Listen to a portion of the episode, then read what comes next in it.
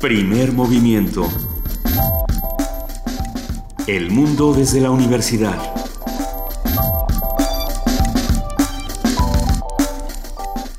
Buenos días a todos los que nos están escuchando a través del 96.1 de FM Radio UNAM. Les damos la bienvenida a Primer Movimiento este 6 de octubre. Querido Benito Taibo, ¿cómo estás? Muy bien, Luisa Iglesias, estamos muy bien como siempre en este martes. Eh, damos la bienvenida también muy cordial a Juana Inés de ESA, nuestra jefa de información, que como siempre está aquí al pie del cañón.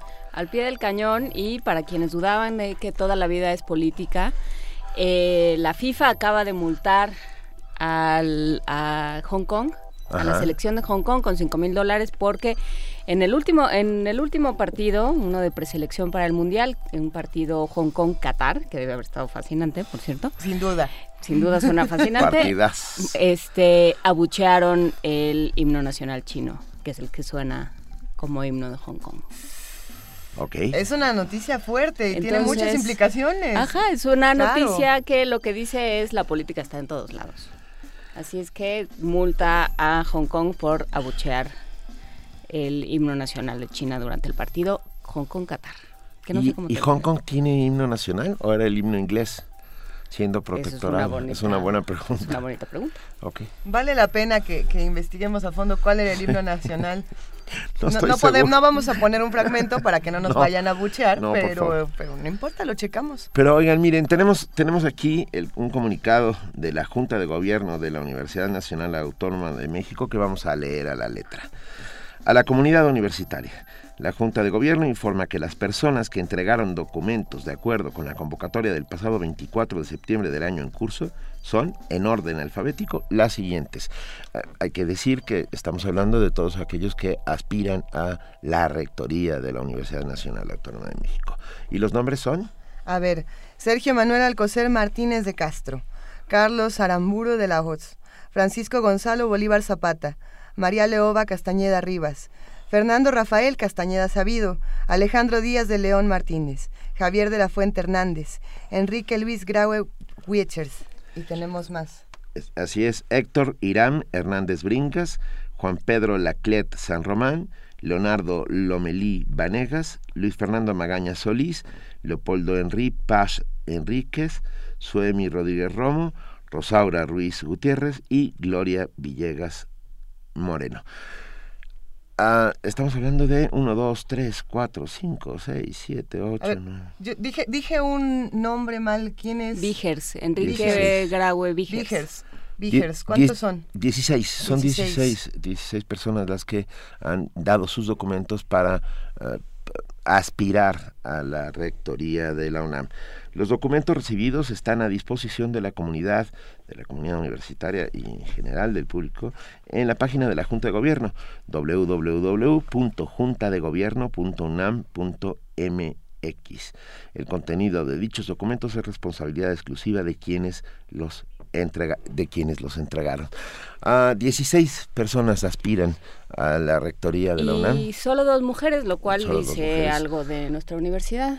estamos hablando de Gloria Villegas y de Rosaura Ruiz. Pero bueno. Vamos a poder consultar más adelante las propuestas que tienen. Quizá podremos platicar de qué es lo que están planeando hacer entre nosotros. Veremos, sí, por supuesto. bueno, por lo pronto ya están ahí subidos. Ustedes pueden saber quiénes son estas 16 personas, 16 académicos, 16 importantes académicos, hay que decirlo. Todos ellos con una amplia trayectoria dentro de la universidad. Y veremos, veremos qué pasa. El proceso ya está en marcha y el proceso es bastante rápido. Ah, en noviembre yo calculo que tendremos ya nuevo rector o rectora en nuestra universidad. Pero bueno, Hoy es... Hoy vamos a tener nuestro día de salud, la epidemia de obesidad y las formas de controlarla. Lo vamos a platicar con el doctor Rui Pérez Tamayo, miembro del Colegio Nacional.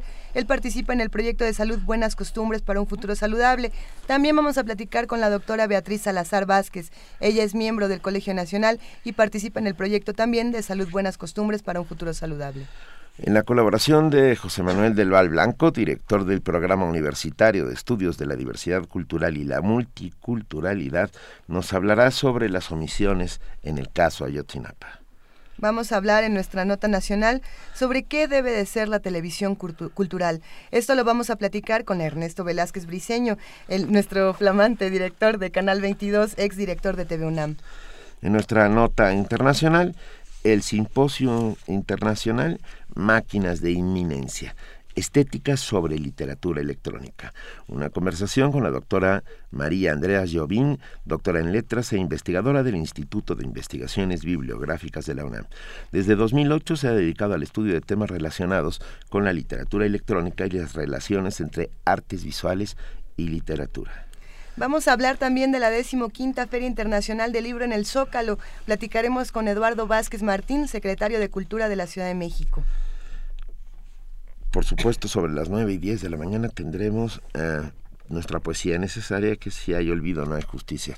Esta serie eh, producida por Radio UNAM durante 43 días para donde 43 poetas eh, hablan sobre el caso de Yotzinapa, lo conmemoran, lo lloran, lo, lo dicen vale la pena. La verdad es que es un, es un esfuerzo colectivo francamente bello.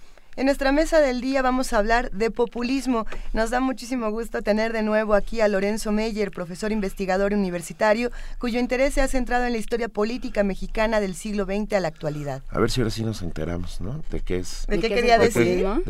es que porque ayer hubo una nueva declaración del presidente de la República que también en algún momento tendremos que diseccionar, a ver si, si el doctor Meyer nos deja al final de su... pobre doctor Meyer. Sí, pobre doctor Meyer. Qué momento. Se convirtió en el doctor Doolittle de esta institución. Se va a divertir, se va a divertir. Pero bueno, terminaremos con, con la colaboración de la doctora Mireya Imas, directora del Programa Universitario de Medio Ambiente. Nos habla sobre la CONANP. No recortemos el futuro del país. Obviamente está hablando del presupuesto asignado eh, por la Cámara de Diputados para ciencia durante el 2016. Son las 7 de la mañana con 10 minutos. Quédense con nosotros. Escríbanos arroba P Movimiento, diagonal Primer Movimiento UNAM o llámenos al teléfono 55 36 43 39. Nosotros vamos a nuestro corte informativo de las 7 con nuestra compañera Vania Nuche. Buenos días, Vania. Hola, Luisa, Benito, Juana Inés. Muy buenos días a todos.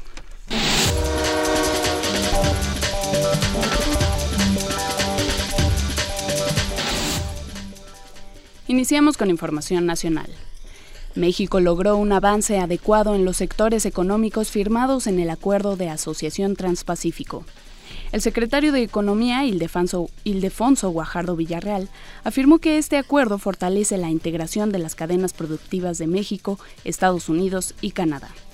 También permite al sector productivo abrir sus puertas a Asia. Además, consolida su relación con Perú y Chile, que son socios prioritarios. Los 11 países que conforman el Acuerdo de Asociación Transpacífico representan el 72% del comercio exterior de México y originan el 55% de la inversión extranjera desde 1999. Un tribunal federal ordenó la liberación de cuatro militares detenidos por su probable vinculación con los hechos sucedidos en Tlatlaya, Estado de México. De acuerdo con su abogado, Juan Velázquez, los militares fueron liberados debido a la falta de pruebas en el asesinato de ocho de las 22 víctimas. En entrevista radiofónica, agregó que los militares aún serán enjuiciados en el fuero militar. El titular de la Secretaría de Educación Pública, Aurelio Nuño, aseguró que a los maestros que faltaron a clases injustificadamente el pasado 2 de octubre se les descontará el día. En conferencia de prensa, el funcionario dijo que busca un diálogo abierto con los maestros de México, pero para impartir la reforma educativa y no para burlar la ley. En ese sentido, dijo que la evaluación al desempeño programada para noviembre es un tema de interés para la gran mayoría de los maestros. La reforma educativa va adelante y no tiene retroceso.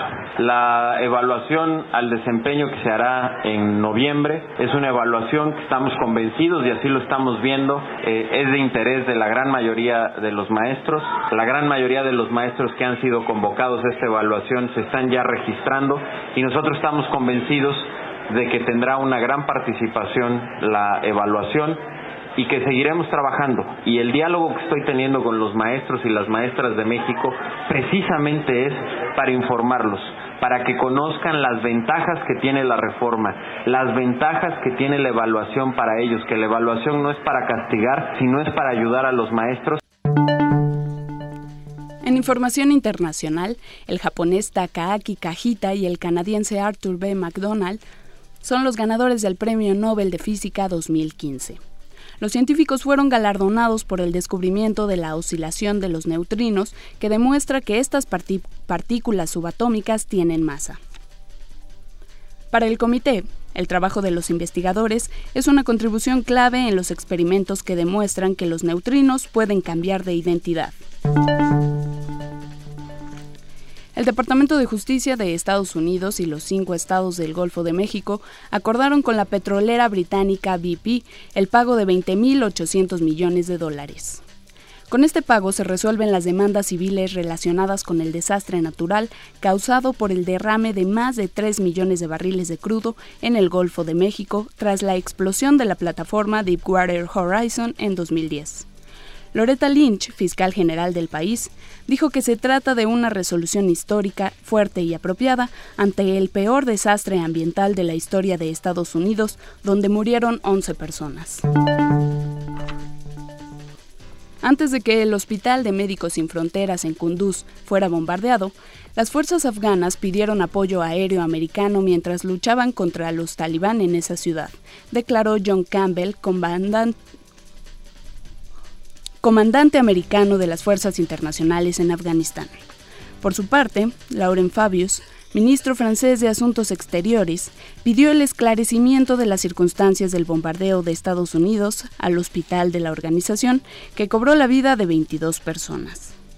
Médicos Sin Fronteras ha señalado que en el hospital no se encontraban talibanes y que las autoridades tenían conocimiento de la posición del mismo y fueron avisadas desde que inició el ataque que duró aproximadamente una hora. En una entrevista realizada por la televisión pública iraní, el presidente de Siria, Bashar al-Assad, señaló que la coalición de su país con Rusia debe triunfar, pues de lo contrario la región quedará destruida aseguró que la coalición liderada por Estados Unidos contra el Estado Islámico ha sido contraproducente, pues ha extendido el terrorismo. Afirmó que, la, que se mantendrán en la lucha contra el terrorismo y que la coalición con Irak y Rusia obtendrá resultados reales en el terreno, ya que cuentan con el apoyo internacional de países que no tienen una implicación directa en este conflicto. El Banco Mundial afirma que la pobreza extrema pronto será inferior al 10% de la población mundial. Por primera vez en la historia, menos del 10% de la población mundial vivirá en pobreza extrema, anunció este lunes el Banco Mundial. El organismo financiero hizo esa afirmación al presentar nuevas proyecciones y subrayó que lo alcanzado es testimonio de la reducción sostenida de la pobreza a lo largo de un cuarto de siglo. La noticia estuvo acompañada por el establecimiento de una nueva línea de pobreza que cambió de 1,25 dólares diarios a 1,90. Así, el Banco Mundial estima que la población en pobreza extrema se reducirá en 2015 a 702 millones, lo que es aproximadamente el 9,6% de los habitantes del planeta. En 2012 eran 902 millones de personas las que vivían en esa condición.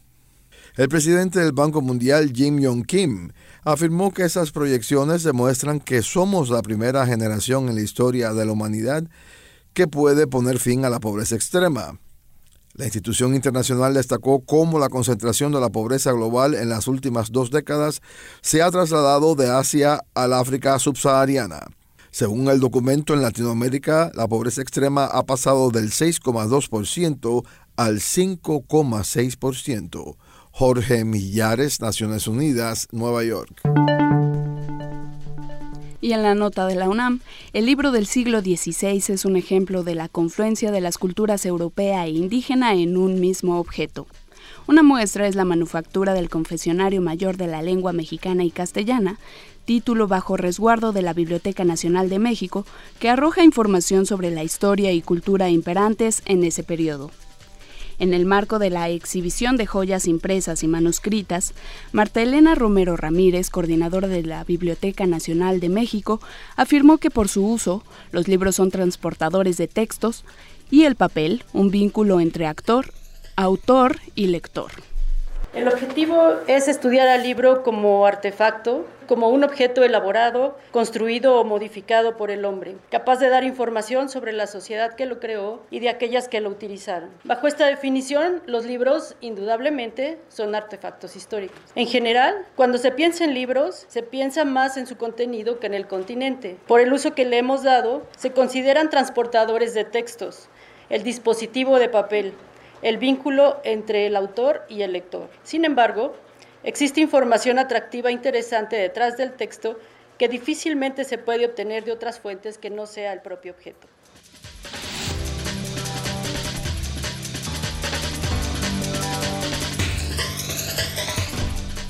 Siete de la mañana, 18 minutos.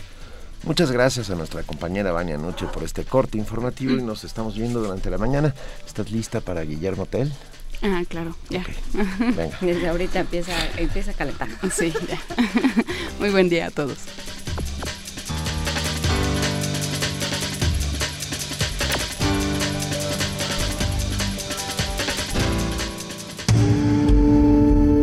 Primer movimiento. Donde todos rugen, el puma ronronea.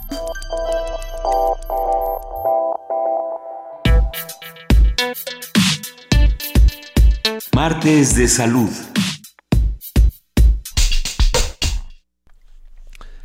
En la actualidad, la obesidad ha sido calificada por la Organización Mundial de la Salud como una epidemia.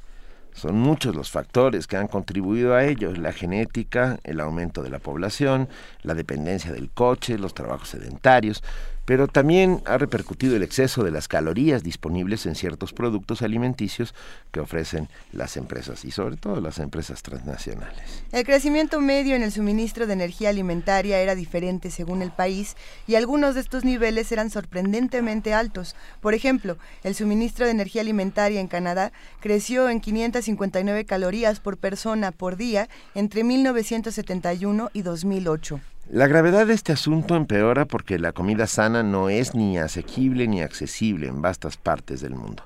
La comida menos sana es usualmente la más barata y más, entre comillas, conveniente. Para platicar sobre la epidemia de obesidad, el riesgo que implica para la salud y las medidas que están tomando para controlarla, hoy nos acompaña en la línea el doctor Rui Pérez Tamayo, miembro del Colegio Nacional. Él participa en el proyecto de salud Buenas Costumbres para un Futuro Saludable. Doctor Rui Pérez Tamayo, muy buenos días, ¿cómo está? Buenos días. Muchas, gracias. Muy bien. Eh, también estará con nosotros eh, para comentar sobre esto la doctora Beatriz Salazar Vázquez, que proyecta, que, que, participa, perdón, en el proyecto de salud Buenas Costumbres para un Futuro Saludable. Muy buenos días, doctora Salazar. Buenos días, un gusto estar con usted. Encantados. A ver, doctor Pérez Tamayo, Sí. ¿por qué nos atemoriza tanto la obesidad? Bueno, no es nada eh, sencillo, es un problema complejo, pero lo que pasa es que se acompaña de una serie de otras alteraciones patológicas, especialmente trastornos del metabolismo, Sí. como la diabetes mellitus tipo 2, que tiene además otras complicaciones también de tipo cardiovascular y que afecta también el esqueleto y que puede dar origen a una cosa que se conoce como el síndrome metabólico. En fin, la obesidad es una manifestación de algo anormal, pero además de eso es un factor de riesgo para otras complicaciones mucho más graves. En, en nuestro país, ¿cómo se está viviendo el fenómeno de la obesidad, doctora Salazar? ¿Y qué, qué es lo que refleja de, de lo que está pasando, tanto política como económicamente? La velocidad con la que ha aumentado el sobrepeso y la obesidad en nuestro país es insólita. Te voy a decir, en 1988 los niños menores de 5 años tenían una prevalencia de este problema de 8%. Ujú. Para el 2006 había aumentado a 9% y de ahora para el 2015 estamos en el 10%. Eso es para niños pequeñitos. Pero si vamos a ver a los jóvenes escolares, a los niños de primaria, en 1999 era 9% y ahora tenemos el 15%. Estamos duplicando. Y para los jóvenes estamos triplicando. En las últimas tres décadas este problema se ha acentuado, vamos a decir, de un 11% que tenían los jóvenes en 1988, ahora para el 2015 estamos en el 36%. Eh, son porcentajes alarmantes. ¿Y, por, qué, por qué es entonces que se da la obesidad? ¿Qué, ¿Cuáles son los factores, digamos, a los que nos estamos enfrentando? Más allá de si comemos o no comida que nos haga eh, subir de peso, eh, ¿por qué estamos consumiendo estos productos? ¿Cuál es la facilidad de acceso a productos más saludables, doctor Rui Pérez Tamayo? Bueno, la situación es compleja, ¿verdad? Este, no solamente es un problema de un exceso de ingestión de calorías, y una falta de ejercicio físico. Estos son los dos elementos que generalmente se mencionan, pero la situación es bastante más compleja. Hay también factores genéticos, hay también factores endocrinológicos y debe haber algunos otros que todavía no sabemos manejar muy bien. De manera que el contemplar las cosas simplemente como un problema de dieta o de falta de ejercicio es una simplificación. Yo creo que no deberíamos aceptar una forma tan sencilla de enfoque porque una buena parte de las de los casos eh, patológicos que se nos presenten no los vamos a poder manejar de esa manera. A ver, a ver, eh, doctora Beatriz Salazar Vázquez, eh, hay, una suerte de contrasentido en todo esto. Somos, según todas las encuestas y, declaraciones de organismos de salud mundial, han declarado que México es el país con mayor número de gordos o de obesos en el mundo. ¿Es así? Así es, estamos en los primeros lugares y el doctor Pérez Tamayo ha mencionado que es una situación muy compleja y esta situación la estamos abordando nosotros en el programa Buenas Costumbres para un Futuro Saludable desde los hábitos. ¿Qué se ha perdido en las personas? Pues los buenos hábitos, ¿verdad? Los tiempos en los que se debe comer se han eh, trastocado totalmente. Esto es, comemos a toda hora y en todo lugar, con y sin hambre. Sí, y a donde iba yo un poco era al, a la suerte de contrasentido, que es que a, pesar de ser un país de obesos, que significaría en otros tiempos un país de gente rolliza y bien alimentada, somos un país de gente desnutrida. ¿Es así? Bueno, o sea, la obesidad no quiere decir que estemos bien nutridos, pero aparte, el problema de desnutrición no ha desaparecido. Apareció un problema de salud de sobrepeso y obesidad sin desaparecer el problema de desnutrición. Este, tenemos un doble problema en nuestro país y por supuesto eh, tenemos que hacer énfasis en que se perdió ese concepto porque ese concepto no estaba bien fundamentado en que un niño gordito era un niño sano. Ahora sabemos que un niño gordito va a tener muchos problemas, no solamente metabólicos, sino también de aprendizaje, de crecimiento, de estos problemas que también tiene un niño desnutrido. Los niños desnutridos no pueden aprender bien en la escuela, los niños desnutridos tampoco crecen adecuadamente los niños gorditos eh, les pasa igual. Y, ahí hay una, una, cosa interesante, ¿no? Siempre nos dicen, bueno, para combatir la obesidad, come bien, haz ejercicio, eh, sale a caminar, ten mejores hábitos, ten una vida más saludable, trata de ejercer un, haz un ejercicio de vida sustentable. Y sin embargo, ahí se está perdiendo un poco la responsabilidad, por ejemplo, de las grandes corporaciones y del papel que están jugando en, en la obesidad eh, en nuestro país. Por ejemplo, ¿qué opina, doctor Ruiz Pérez Tamayo? Mire, el problema, como dice muy bien la doctora Salazar, es un problema de muchas facetas. En relación con la oportunidad, con la opción que tiene la gente de alimentarse, las cosas han cambiado. Ahora, como hay unos horarios de trabajo mucho más extensos, entonces la gente ya no tiene tiempo para sentarse a comer como antes se sentaba. Entonces tiene que comer corriendo. Y las comidas que ingiere son comidas que no están dirigidas para proteger su salud, sino que están dirigidas para eh, favorecer los aspectos comerciales de, de, todo el, de todo el proceso. Entonces, nosotros lo que estamos ahorita es sometidos a un cambio de vida cuyas necesidades están cubiertas por factores que no contribuyen a la salud, sino que están pensados primariamente para favorecer a las empresas comerciales fabricantes de esta comida chatarra. Esto es una realidad. Tenemos que enfrentarla, no solamente desde un punto de vista médico, sino también desde un punto de vista legal.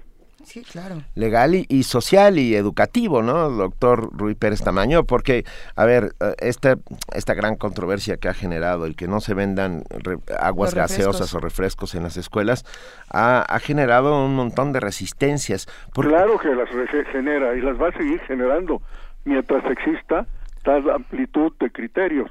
¿verdad? Lo que se necesita es considerar cuál es la responsabilidad del Estado en relación con la salud de la población. Ya se han tomado medidas para protegerlo en contra del alcoholismo, por ejemplo, del tabaquismo, pero no se han tomado las medidas necesarias para proteger a la población de estas bebidas gaseosas y azucaradas que realmente son venenos. Este, te toman en sustitución del agua y que es verdaderamente una tragedia. Eh. Eh, México es uno de los países que consume mayor cantidad de bebidas gaseosas azucaradas que tienen, vamos, un efecto muy negativo en la salud. Y esto tiene que ser regulado. No es posible que se permita de manera completamente abierta eh, el que el que se agreda en contra de la salud de la población de esa manera.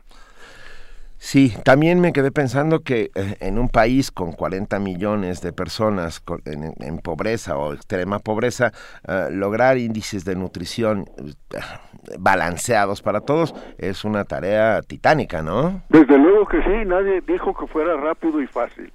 Es lento y difícil, pero si no lo hacemos de manera pública y abierta y a través de la educación, que es realmente la única manera de cambiar los hábitos y las costumbres de las gentes, entonces no lo vamos a hacer nunca.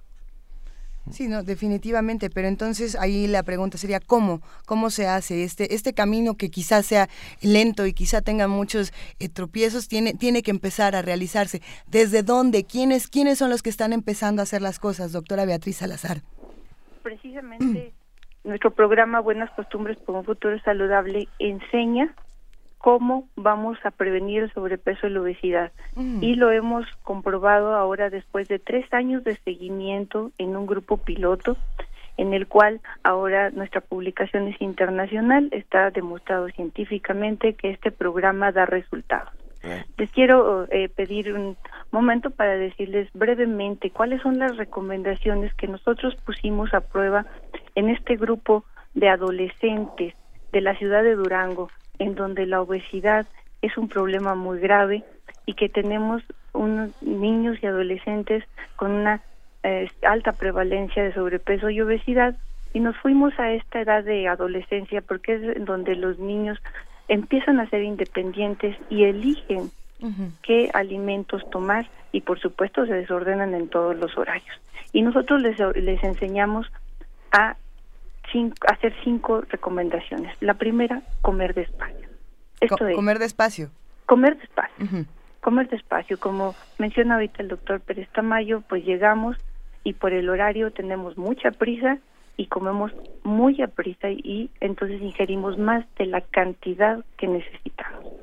Si uno come despacio, entonces el reflejo de saciedad permite que nuestro cuerpo regule cuánta comida vamos a necesitar, porque tenemos un mecanismo. En ese caso, las porciones pequeñas también serían importantes. Pues sí, el servicio de porciones pequeñas es nuestra segunda recomendación. Decimos, una se sirve una sola vez y nada más. No repite las porciones. Esa está dentro de nuestra segunda recomendación. La tercera recomendación es comer siempre en la mesa. Como comentábamos, no comer en el carro, no comer haciendo la tarea, no comer viendo la televisión, no comer en el cine. Esa es la, tercera recomendación. La cuarta recomendación va a ser establecer horarios de comida. Si usted dice que necesita comer cinco veces al día porque así lo educaron, muy bien.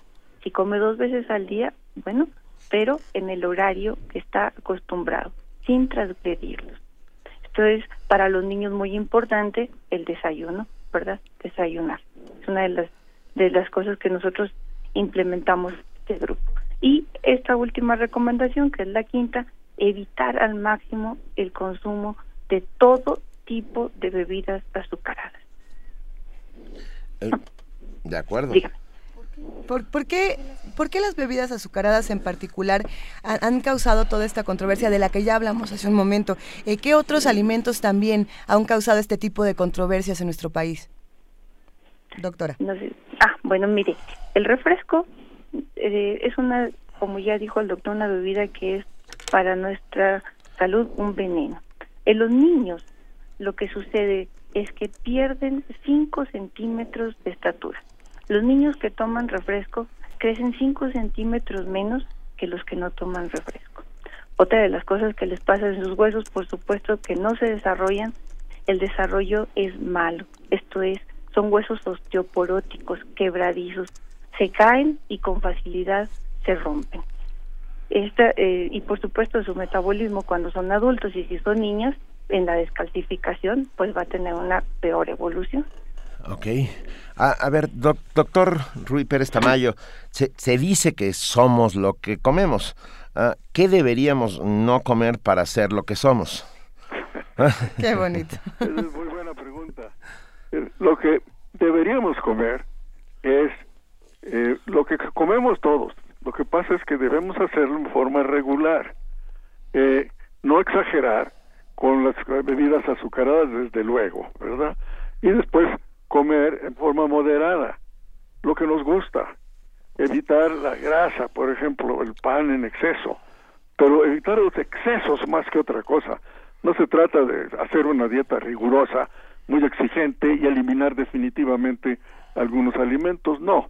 Simplemente se trata de comer lo que a uno le gusta, pero en forma moderada, evitando aquellas cosas obvias, ¿verdad?, que contribuyen a enfermarnos, a engordarnos, como las grasas, como el pan, como el exceso de postres, etcétera, ¿no? Se trata simplemente de moderación más que de prohibición. Y yo creo que, como lo ha señalado la doctora Salazar, eh, hay que educar a la gente, y esto es un problema de educación, y la manera como se puede educar para adquirir hábitos permanentes es empezar por los niños. Y nosotros lo que preferimos es enfocar el problema de la obesidad desde un punto de vista preventivo, es decir, la medicina profiláctica.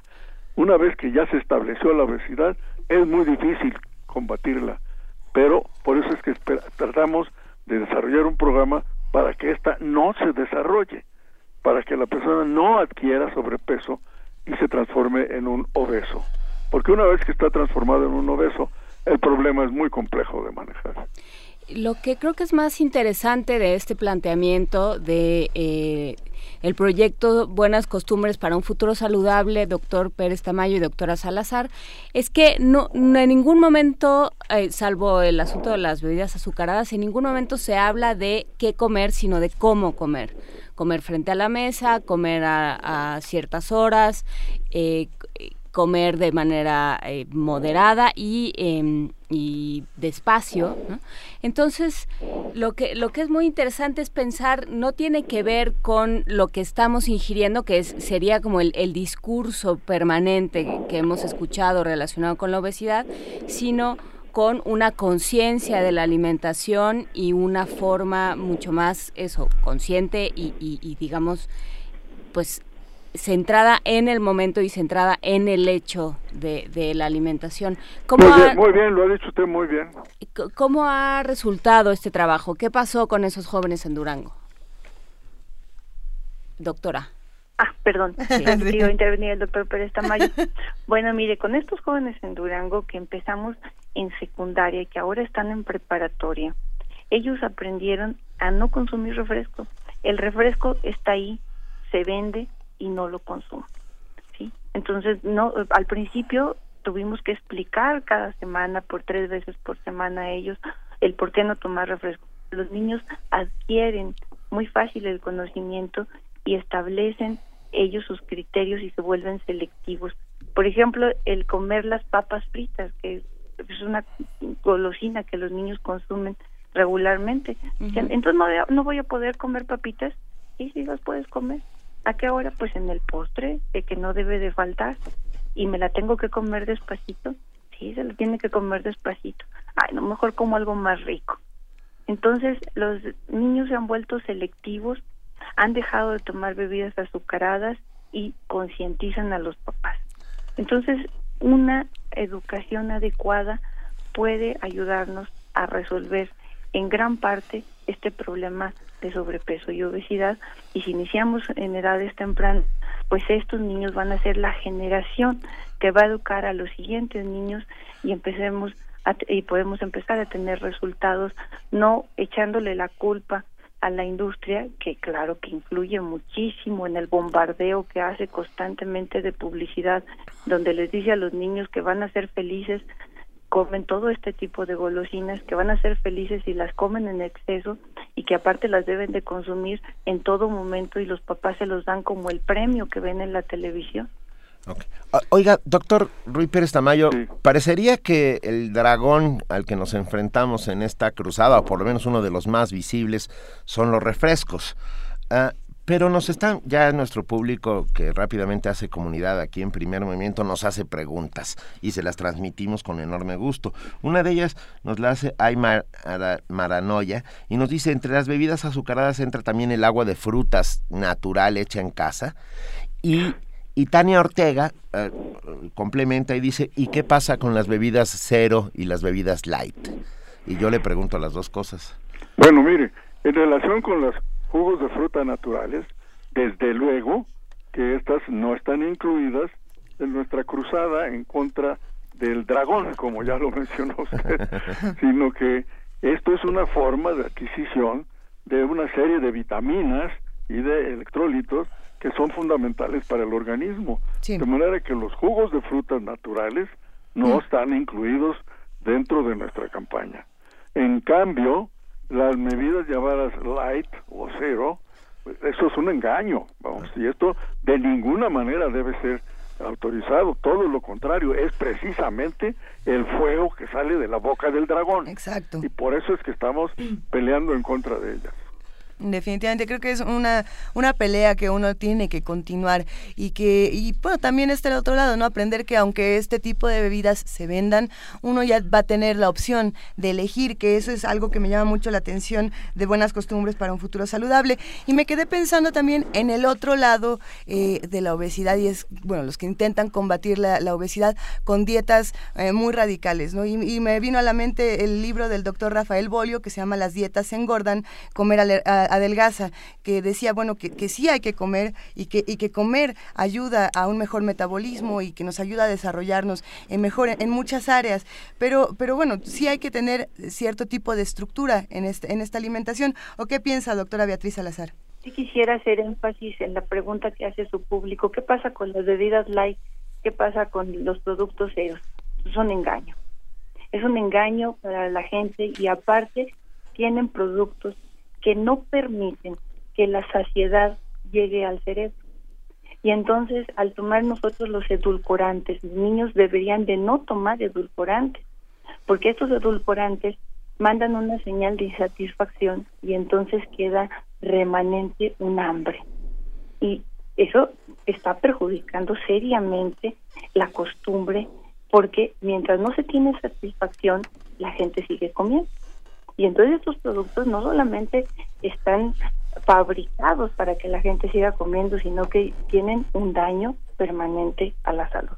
Y eso me parece este pues muy pertinente que nuestro público antes de eh, iniciar una dieta o seguir un lineamientos que le dicen estos productos son muy buenos y te van a hacer bajar de peso, pues no tomen en cuenta que son engaños comerciales para que se consuman en gran medida porque todo el mundo quiere resolver el problema de la manera más fácil sin tener ninguna restricción. Eh, ah, eh, doctor, tenemos un público amplio, variado y de adultos también. Y nos pregunta Alex Maldonado, ¿qué pasa con la cerveza? ¿Su consumo frecuente causa obesidad? No. la respuesta es sí. Sí, se dice panza de cervecero. La panza chelera que le llaman. Eso es muy conocido. Y no, no recibe respuesta. sí. Sí, pero bueno, tenemos que pasar las respuestas al aire. ¿Cómo, cómo hacemos para cambiar, ah, para cambiar todos? ¿Cómo cambiamos los hábitos alimenticios de una sociedad entera? Pero bueno, mire, Cassidy nos escribe y dice, a lo mejor es ilógica la pregunta, pero no se han topado con papás que se enojan por criticar y, y, y cambiar o intentar cambiar sus hábitos de consumo? Claro que sí, sí nos hemos topado, los papás existen y tienen sus opiniones muy personales y a veces no aceptan participar en un proceso educativo que favorezca el desarrollo y crecimiento de sus hijos y no lo aceptan porque tienen sus propias ideas o porque simplemente están ocupados en otras cosas. Por eso es que el proceso educativo que nosotros estamos persiguiendo incluye a la familia. No se trata nada más de que el niño aprenda, sino que los papás estén convencidos de que eso va a favorecer la salud de sus hijos y colaboren con ello. Que los maestros en la escuela donde están los niños también estén convencidos y contribuyan a desarrollar estas costumbres, estos hábitos. El problema es un problema de la sociedad la sociedad está estructurada de manera familiar y tiene que enfrentarse a los problemas de manera familiar. En los casos de los niños de Durango, que sí adoptaron el programa y que lo han llevado durante tres años y que han mostrado objetivamente los resultados positivos, ha sido gracias a que la familia entera se involucró en el programa y a que los maestros de la escuela, a quienes quiero enviar una felicitación muy cordial, también participaron han participado de manera muy positiva. Eh, el problema es complejo y su solución es difícil, pero tenemos que enfrentarlo pensando que nos va a costar trabajo eh, y que nos va a costar tiempo, pero es a través de la educación y de la educación del núcleo familiar completo. ¿Dónde podemos saber más acerca del proyecto Salud, eh, Buenas Costumbres para un Futuro Saludable? Mire, nosotros tenemos un libro en prensa que va a ser publicado este mes por el Fondo de Cultura Económica. El libro se llama Gorditos o Enfermos. Qué buen título. Buen título, buen título. ¿Y alguna página web en donde podamos ah, empezar a transformar nuestros hábitos alimenticios, saber qué sí, qué no, por qué? Eh, vamos a tratar de incorporar una buena parte de los aspectos teóricos en lenguaje muy sencillo y con ciertas eh, ilustraciones en la página web del Colegio Nacional. Esto todavía no ha sido instrumentado, pero en el curso de este mes vamos a abrirlo para que pueda ser accesible a todo el público interesado. de acuerdo. Eh, a ver, vamos a hacer un resumen acerca de eh, Juana Inés de esa, nuestra jefa de información, va a hacer un pequeño resumen sobre los cinco puntos que ustedes han mencionado. A ver, lo que decía la doctora Beatriz, ya me, me corregirá, doctora, comer despacio, eh, servirse porciones pequeñas, no servirse dos veces, comer en la mesa concentrados en lo que estamos comiendo, establecer horarios de comida y evitar el consumo de bebidas azucaradas por su eh, porque son calorías vacías, supongo, ¿no? Esto que se llama calorías vacías, que no nutre, pero sí engorda, ¿no? Lo mismo que pasa con el alcohol y, la cerveza, lo sentimos muchísimo. aquí nos Y también incluimos el pulque, al que nos lo dijo. Y también incluimos el pulque de pasada. Es, un poco más nutricional el pulque, pero sí, bueno. no mucho más, sí. ¿Alguna otra recomendación que nos quiera hacer, doctora, para cerrar? Esas cinco recomendaciones son las que tenemos, ahora que las pongamos en línea pueden tener ustedes acceso. Tenemos tres folletos que se han entregado por eh, varios estados de la República, las universidades que van a implementar este programa a través de sus cuerpos científicos y que quieren llevarlo para, pues a cabo para repetir el resultado en varias entidades como Mérida, Morelia, Tampico, Baja California, Colima y eh, Guadalajara. Entonces, estos eh, folletos están disponibles en el Colegio Nacional, son tres. El primero se llama La obesidad de los niños y habla de todos los problemas, no solamente metabólicos, sino de aprendizaje y cuáles serían, este, vamos a decir, las maneras de evaluar si el niño tiene sobrepeso o obesidad. Entonces, este es el primer folleto, La obesidad de los niños. El segundo pues son buenas costumbres con un futuro saludable, que son los cinco recomendaciones y ahí vienen explicadas claramente.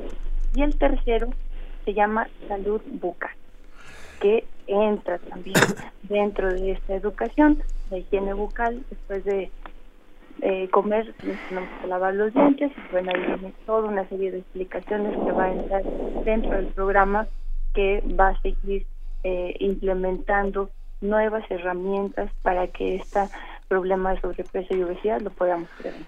Esto quiere decir que si andan por el centro y se acercan a Donceles 104, que es la sede del Colegio Nacional, puede tener uno de estos folletos cualquiera de nuestros amigos. Así es, ahí pues entenderé. Venga, pues lo haremos con enorme gusto. Les agradecemos muchísimo esta conversación, doctor Rui Pérez Tamayo, miembro del Colegio Nacional, y la doctora Beatriz Salazar Vázquez, y los dos están participando en este proyecto de salud, Buenas Costumbres para un Futuro Saludable. Esperemos que sí haya ahí a lo lejos, aunque sea un futuro saludable, y que entre todos vayamos lentamente avanzando hacia él o lo más rápidamente que se pueda, pues. Así es. gracias, doctor. un, abrazo. Muchas gracias. Hasta luego. Muchísimas gracias, doctora Beatriz Salazar Vázquez. Eh, le mandamos un gran abrazo y le agradecemos por todas las recomendaciones con las que nos vamos a quedar esta mañana. Muchísimas gracias a ustedes por habernos recibido. Hasta luego. Hasta luego. Primer movimiento. La vida en otro sentido.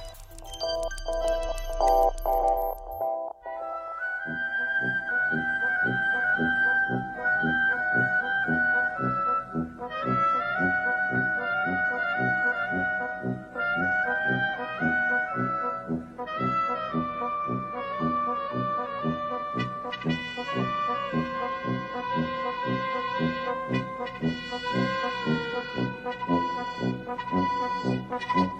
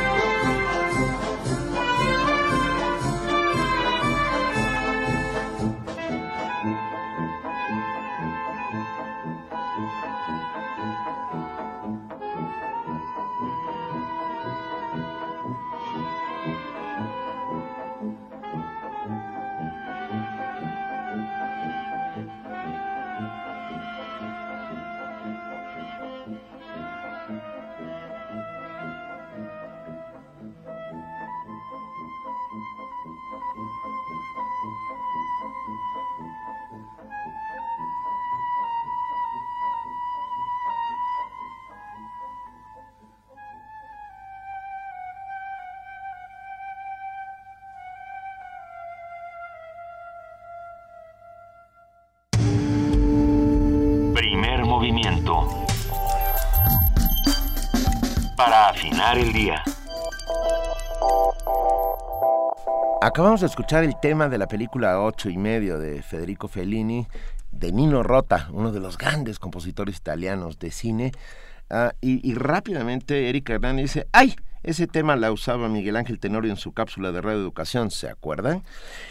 Pues no, pero no nos acordamos, pero este lo pusimos con enorme gusto. Eso es, es, es, es bien bonito, es, es muy festivo es muy feliz. La cabina de, Radio UNAM se puso eh, a blanco y negro de pronto. así es. Ocho y medio es una de las grandes películas. Nos volvimos glamorosas y hasta nos vimos bañadas. Y hasta nos vimos bañadas. Quizás la mejor película de Fellini. o por lo menos mi favorita. mi favorita. Mi, favorita es Amarcord.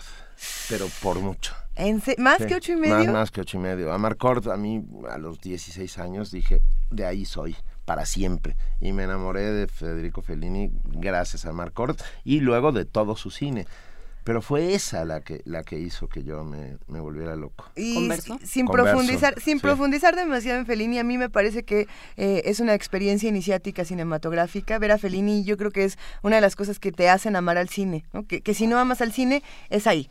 Es ahí, es Fellini, no es otra cosa. Eh, el cine es Fellini. Es uno de ellos, sí, estoy de acuerdo. Es uno de ellos. Porque es que también hay otros que podrías decir lo mismo, ¿eh? eh experiencias iniciáticas, cinematográficas.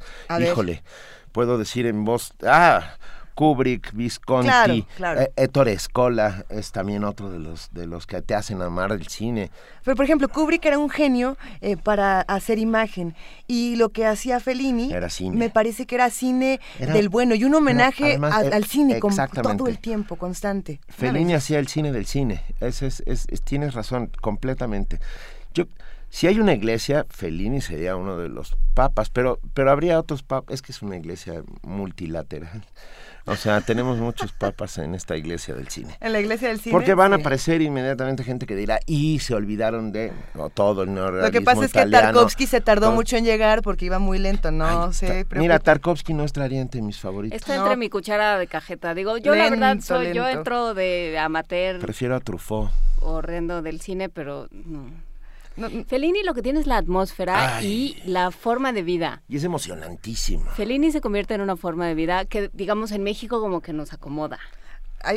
¿Recuerdan esta, esta adaptación que hace de un cuento de Edgar Allan Poe para una película eh, pequeña que está en una trilogía de películas? La vamos a buscar y vamos a subir un fragmento porque está en YouTube y la pueden disfrutar muchísimo. Ya platicaremos más de Fellini. Tenemos que hacer una importante corrección porque cuando hablamos de, eh, cuando dijimos los 16 aspirantes a, a a ser rectores de la UNAM, dijimos de golpe que eran dos mujeres y es mentira, son cuatro mujeres. Gracias a todos los que nos hablaron, a Bani, a, Juan, a, Juan, a Javier, Martínez, a Anel Pérez, a todos los que nos dijeron, es cierto, y los vamos a mencionar, son Gloria Villegas, eh, Rosaura Ruiz, María Leoba Castañeda y Suemi Rodríguez Romo. Son cuatro mujeres de 16, o sea, es el, el 30%. O sea, Sí, ¿no? El 30% de la, cuarta parte. La cuarta parte. Benito, el 25. vamos a hacer cuentas al aire. Eso, nos gusta, nos Porque gusta lo que nuestro sea un 25%. lo mío, lo mío es el cine. Lo tuyo es el cine, 25% no mejor, mejor que un 1%. ¿eh? Siempre va a ser mejor que un 1%. Ojalá que fuera un 50 en algún punto, ¿no? Pero eso ya es este Sí, pero eso es cosa de que nosotras nos pongamos a trabajar. Bueno, nos vamos a un corte sin antes decir Boglio una dona. Primer movimiento donde la raza habla.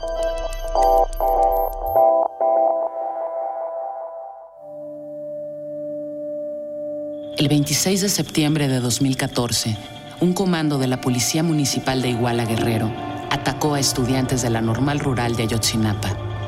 43 jóvenes desaparecieron. Nos empiezan a rafaguear, nos empiezan a balasear. Nos decían cállense, ustedes se lo buscaron. Le quitaron el rostro, lo torturaron, lo golpearon. Radio UNAM recuerda la desaparición de los estudiantes normalistas de Ayotzinapa con una serie especial. Si hay olvido, no hay justicia. 43 poetas por 43 artistas sonoros por 43 días de transmisión. En las frecuencias de Radio UNAM. El pasado 7 de junio, miles de capitalinos depositaron su confianza en el PRI, en el proyecto que presentamos. Más y mejor seguridad, impulsar transporte digno mejores condiciones de empleo y mejores servicios públicos. Hoy el PRI de la Ciudad de México es la alternancia. Coajimalpa, Milpa Alta y Magdalena Contreras serán ejemplo. Cumplir es nuestra meta. Seguimos trabajando. Juntos vamos a mejorar nuestra ciudad. PRI, Ciudad de México.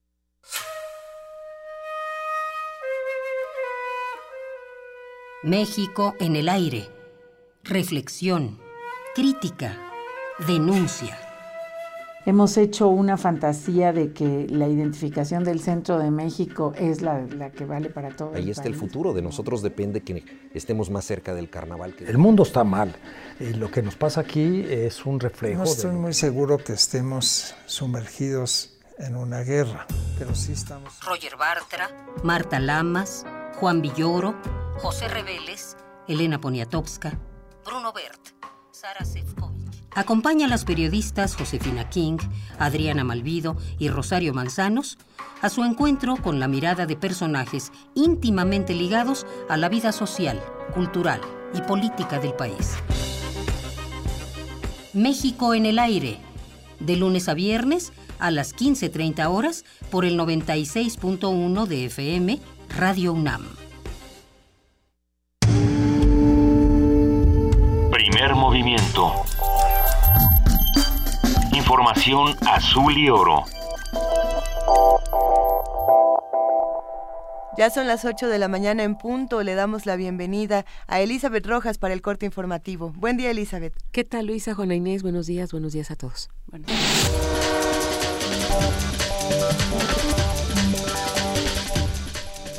La Suprema Corte de Justicia de la Nación invalidó la Ley de Instituciones y Procedimientos Electorales del Estado de Oaxaca esto debido a que los magistrados consideraron que estaba plagada de vicios e irregularidades y atentaba contra la estipulación en la Constitución. Antes de la fuga de El Chapo Guzmán, el entonces director del penal del Altiplano, Valentín Cárdenas, reportó irregularidades en la seguridad de ese centro penitenciario. Así lo dio a conocer el abogado del exdirector del penal del Altiplano, Rafael Martínez Treviño.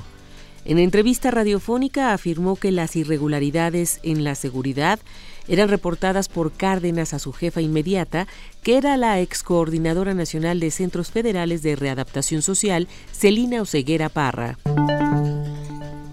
Niegan amparo al exdirector financiero de Oceanografía. El juez José Alfonso Montalvo, Alfonso Montalvo, titular del Juzgado Décimo Primero de Amparo en materia penal, negó este recurso a Martín Díaz Álvarez, quien es acusado por un fraude de más de 5 mil millones de pesos a Banamex. Cabe recordar que esta es la segunda ocasión que se le niega la protección al exfuncionario. El juez titular del juzgado décimo cuarto de distrito en materia civil en el Distrito Federal, Guillermo Campos Osorio, declaró que la Sociedad Financiera Popular FICREA está en quiebra el Consejo de la Judicatura Federal también dio por concluido el trabajo administrativo realizado por el interventor que había sido designado por la Comisión Nacional Bancaria y de Valores en el caso.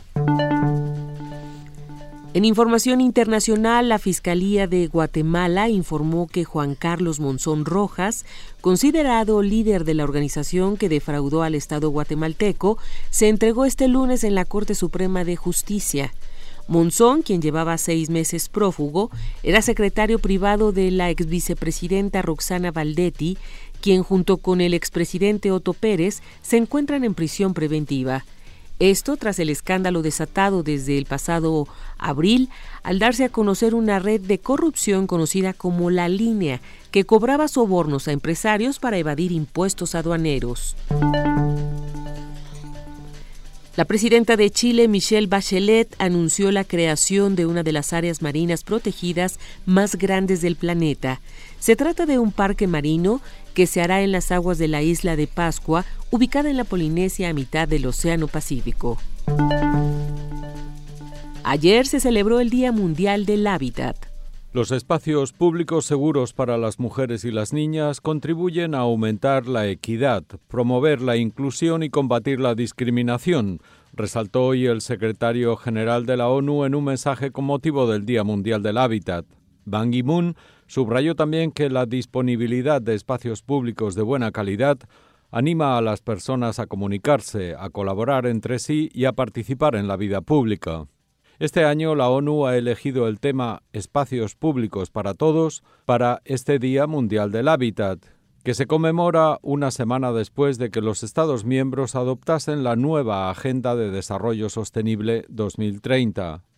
El director ejecutivo de ONU Habitat, Joan Clos, resaltó también en un mensaje que la campaña de este año se ha realizado en colaboración con la iniciativa He for She, el por ella, de ONU Mujeres, y con ello se quiere enfatizar el papel de los hombres y las mujeres para la creación de espacios públicos no discriminatorios y que fomenten la igualdad de género.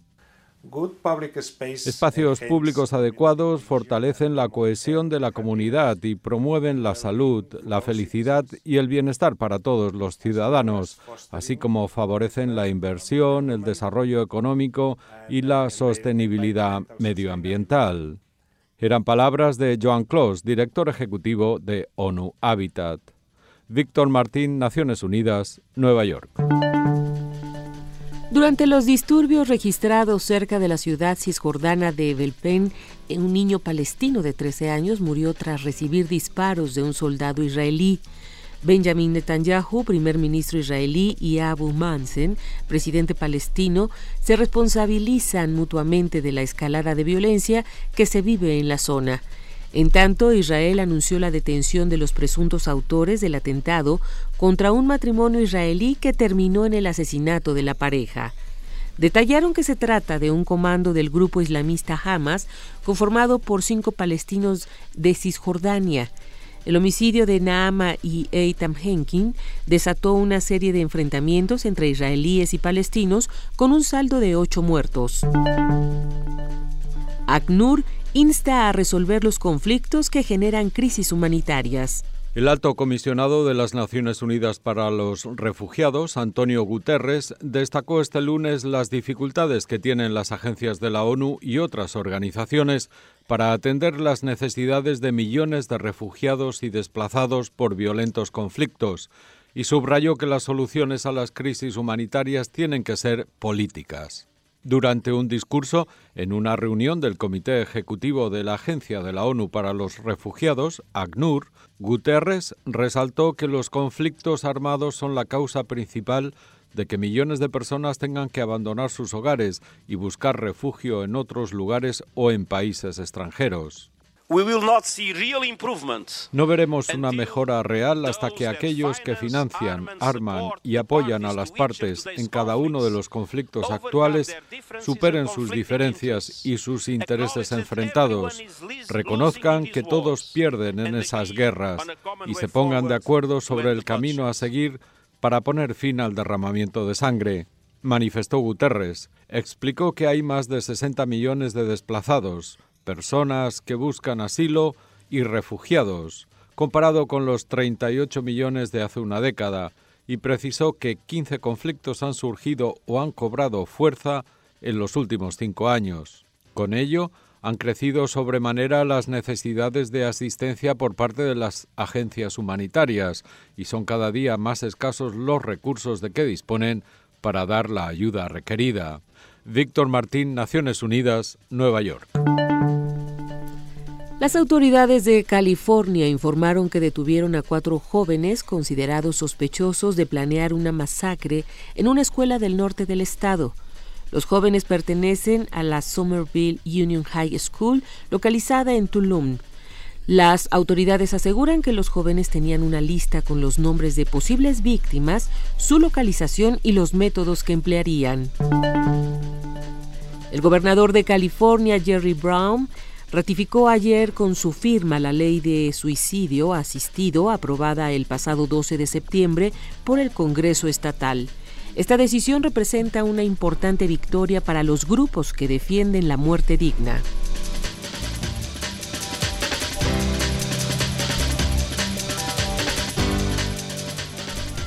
8 de la mañana con 8 minutos. Muchísimas gracias a nuestra compañera Elizabeth Rojas por este corte informativo de las 8 y nos vemos a las 9, Elizabeth. Hasta el rato, Benito. Gracias. buenos días.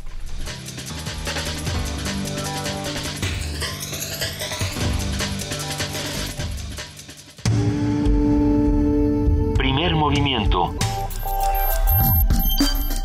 Donde todos rugen, el puma ronronea.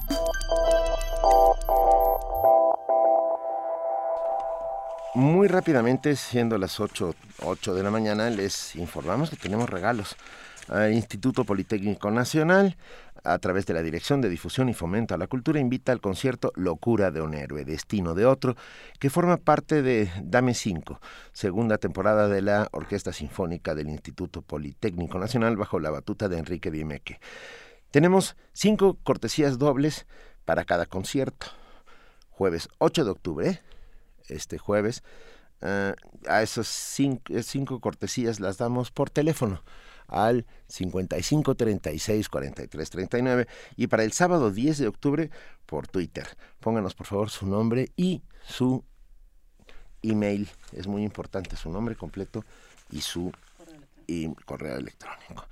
Ya tenemos en la línea al Maestro José Manuel del Val Blanco, director del Programa Universitario de Estudios de la Diversidad Cultural y la Multiculturalidad. Muy buenos días, José Manuel del Val. Buenos días, ¿cómo están, Benito? Muy bien, estamos muy bien. Muchísimas gracias. Uh, a ver, sí. omisiones en el caso Ayotzinapa. Es, es, es, es uno, uno de los temas que, que, que ah. se quiere, quiero señalar. Por favor. Este, en principio ya las investigaciones han avanzado y vamos recibiendo eh, eh, eh, datos específicamente. El conjunto de la información nos plantea que durante el proceso de, de Iguala, desde el primer momento, las fuerzas federales, el ejército mexicano, estaban enterados de lo que estaba sucediendo. Este, lo que la información que viene es que los mandos fueron los que di, dieron las instrucciones de no actuar estas instrucciones de no actuar parece ser que llegaron hasta eh, hasta la presidencia hasta que en un momento parece ser no es no no, no tengo los datos precisos porque eso los saldrán en en, las eh, posteriores investigaciones que está haciendo la comisión de Interamericana de Derechos Humanos que en algún momento en, en presidencia se dijo es un asunto local no intervengan entonces es cuando uno empieza a decirse y, y se, se ven los, eh, las narraciones de que ya sacó el, la Procuraduría con los soldados, dicen, sabíamos, estábamos al tanto de lo que estaba pasando en los camiones y reportábamos todo, pero no intervenimos. Entonces, eh, lo que estamos ya viendo como, como primera figura de responsabilidad no es el conjunto de, de sicarios y policías que, que jugaron, digamos, el papel operativo de, de, de, de toda la tragedia esta específicamente, ¿no? Sino la enorme responsabilidad por omisión de las autoridades a nivel estatal, federal y, y, nacional, ¿no? Ante un hecho de esta naturaleza. Aparte, no es la primera vez que nos sucede. Acordémonos cuando Acteal, que estaban informados en la Secretaría de Gobernación y la Presidencia de la República que estaba a punto de procederse un fenómeno así, y igualmente hicieron lo mismo, no actuar en ese sentido. Entonces es la, el Estado no se hace responsable.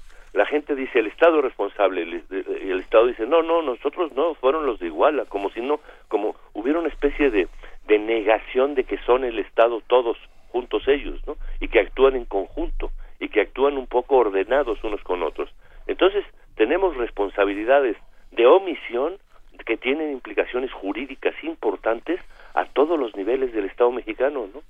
Entonces nos vamos a enfrentar a que tenemos, ¿cómo vamos a hacer? ¿Qué juez va a ser capaz de asumir la responsabilidad de sentar en el banquillo de los acusados a estos eh, funcionarios y altos funcionarios que tuvieron responsabilidad en que sucediera lo que sucedió?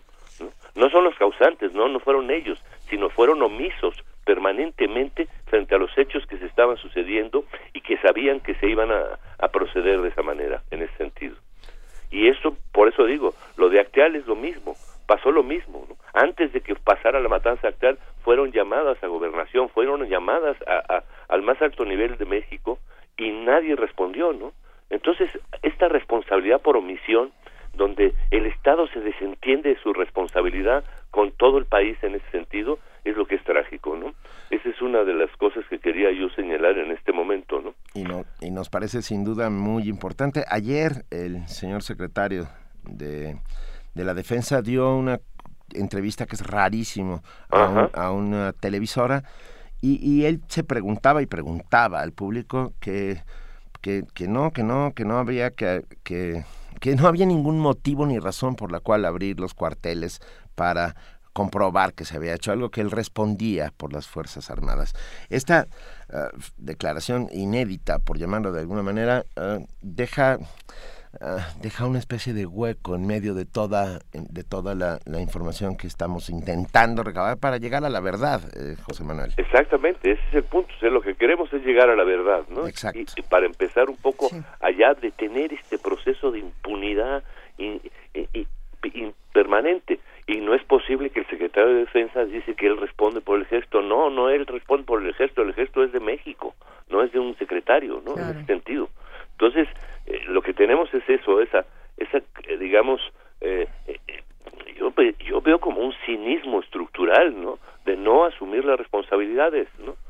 y no querer que, que, que, se, que averigüemos exactamente lo que pasó y operar con la lógica de siempre de que ya déjalo pasar, déjalo pasar y ya.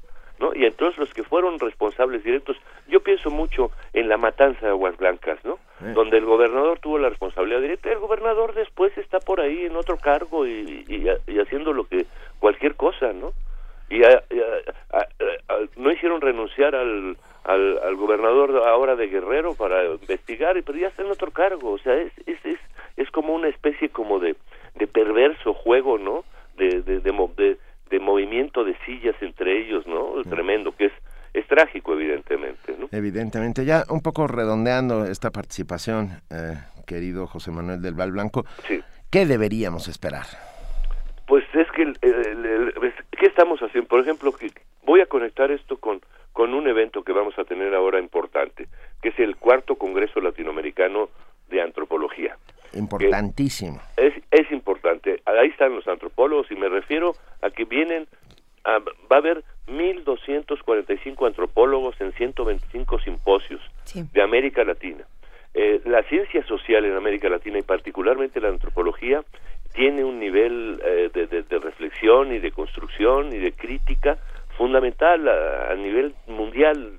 Es muy importante. Mucho del problema de que no tenga ese reconocimiento internacional es porque la mayoría de la gente está acostumbrada a leer en inglés, ¿no?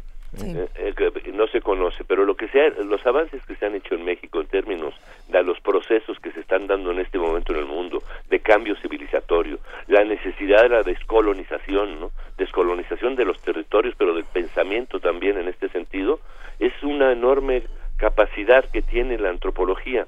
Ahora, también nos muestra algo, efectivamente.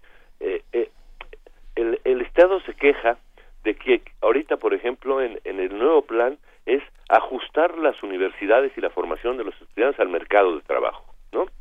Pero ¿quién ha dicho que las universidades deben estar ajustadas al mercado de trabajo? Las universidades deben estar ajustadas a los proyectos de la nación, ¿no? Efectivamente. Entonces, ¿qué ha pasado?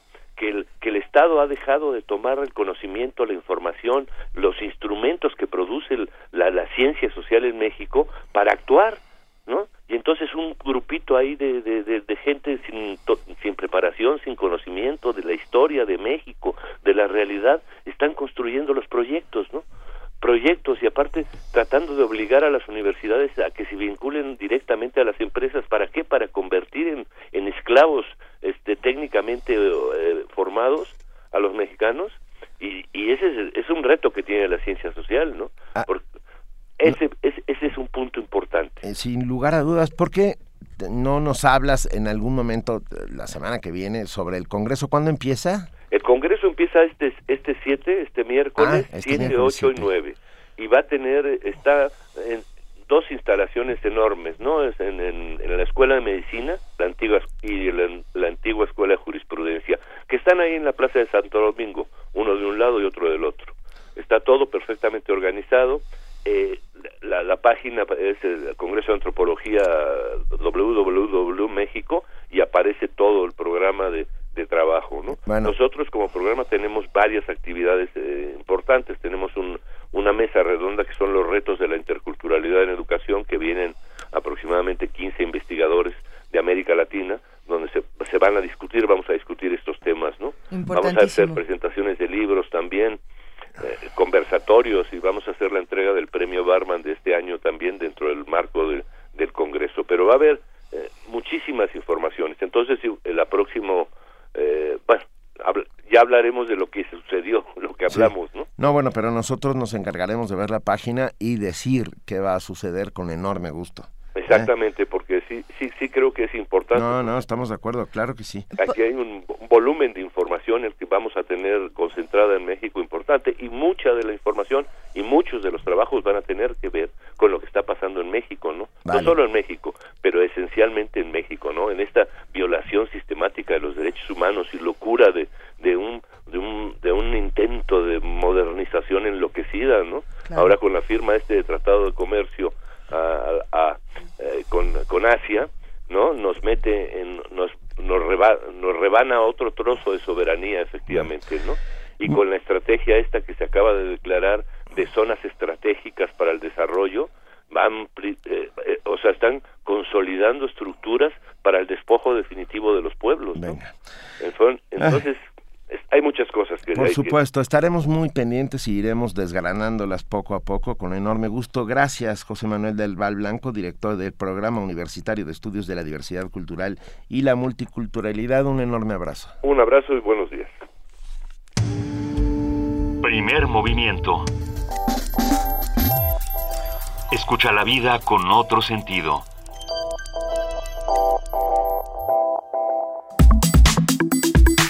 Nota Nacional.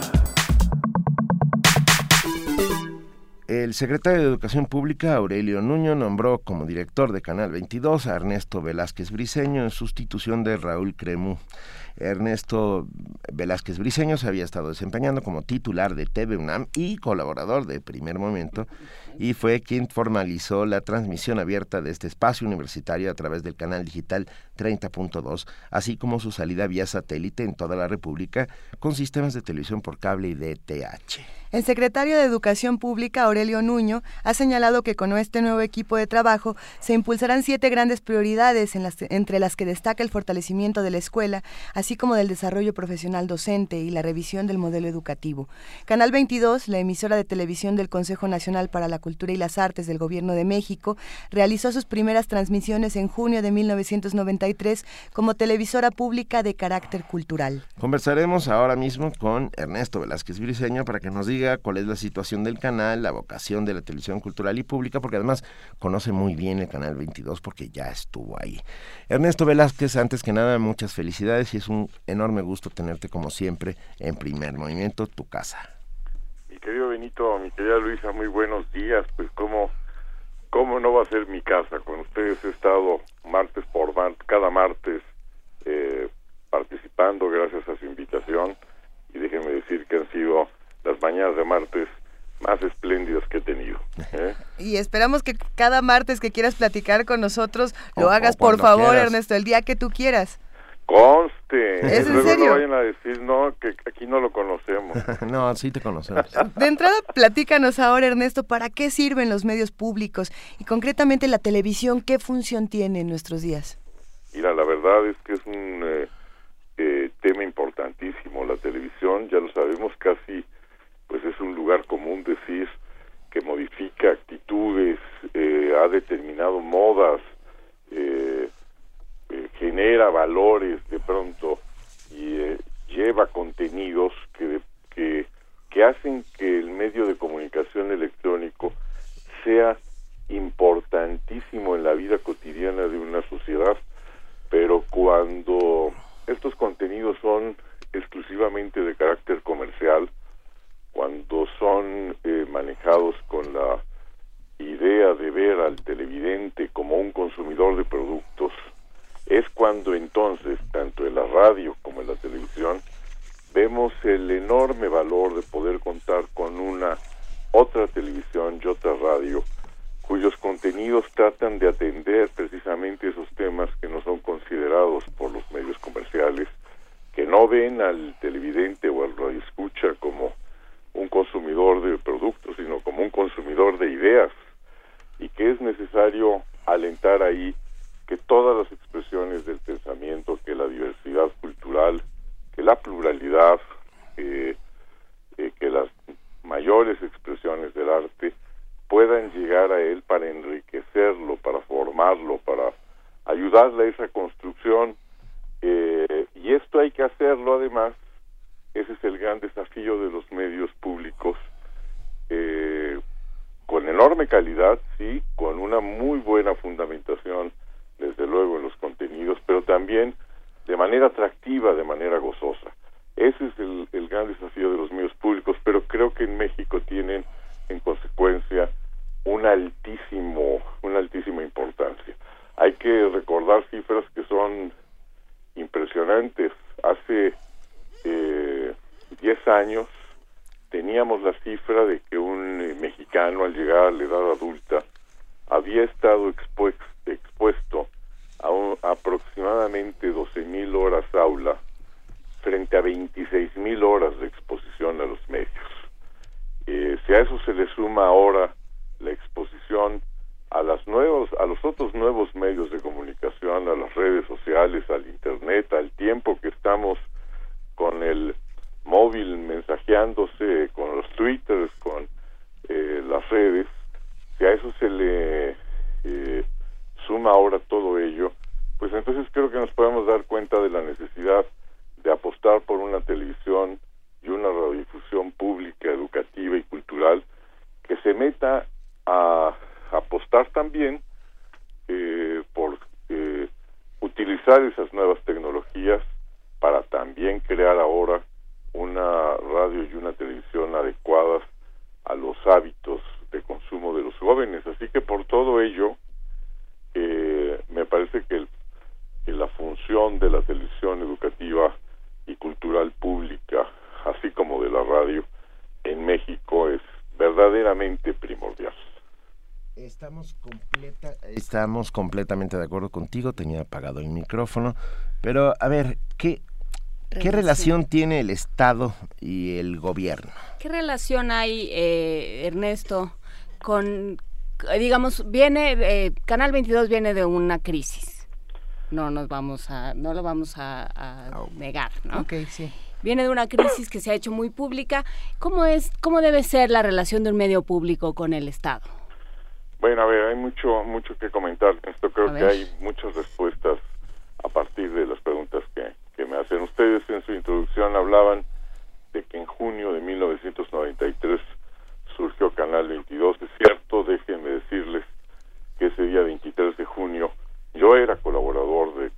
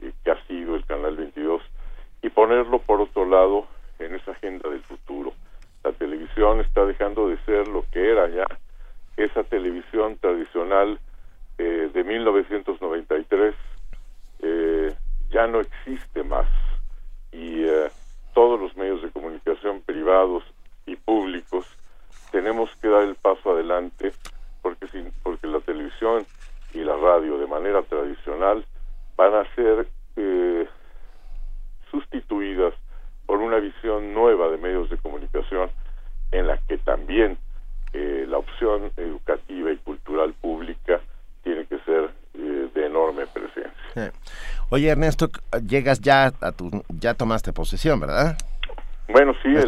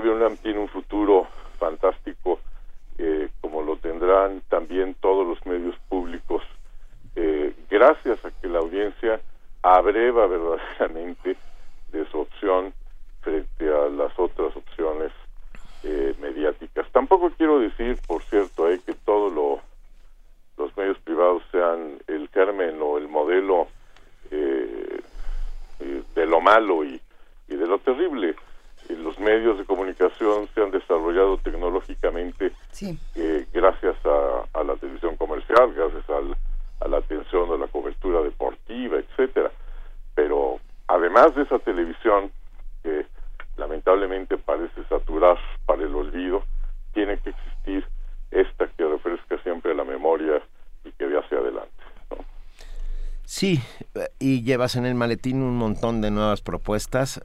¿Qué tanto va a cambiar el Canal 22 en los próximos tiempos? ¿Cómo será este esta nueva administración de Canal 22? Pues una eh, totalmente ligada a estos principios que he comentado y que va a procurar precisamente atender esos grandes temas culturales. Eh, una de las grandes maravillas que puede tener alguien que trabaja en los medios públicos y lo saben, lo sabes tú Benito, lo sabe, lo sabes tú Luisa, es que todos los días está todo por hacerse de una riqueza maravillosa. Todos los días te das cuenta de que hay 25 temas que no se han hecho miniseries que no se han hecho, documentales que, que, que uno se sorprende que después de tantos años no se nos hubiera ocurrido que tenemos que hacerlo. El documental es el género madre de la televisión cultural, es el gran ensayo visual que permite eh, explorar con detenimiento temas y hacerlos llegar a una población que los puede eh, recibir de manera muy atractiva eh, participaciones sólidas, con formatos sólidos. Yo quiero ser, como lo traté de ser en TV UNAM, un director que procure la llegada de los jóvenes realizadores que propicie convocatorias para que participen nuevos realizadores, que se fomenten el de, que se fomente el desarrollo de nuevos lenguajes audiovisuales eh, que se puede emprender desde luego con el mayor empeño eh, la revisión de los grandes temas de la cultura y la educación nacionales y bueno desde luego sí estoy apenas llegando tengo eh, respondiéndote a ti Benito que no te no te contesté de manera adecuada. No sí claro que sí. Tengo tengo que hacer eh, primero como es evidente un diagnóstico eh, y una y a partir de ese diagnóstico empezar a tomar rápidamente las medidas que sean necesarias pero insisto es un canal canal 22 con una gran tradición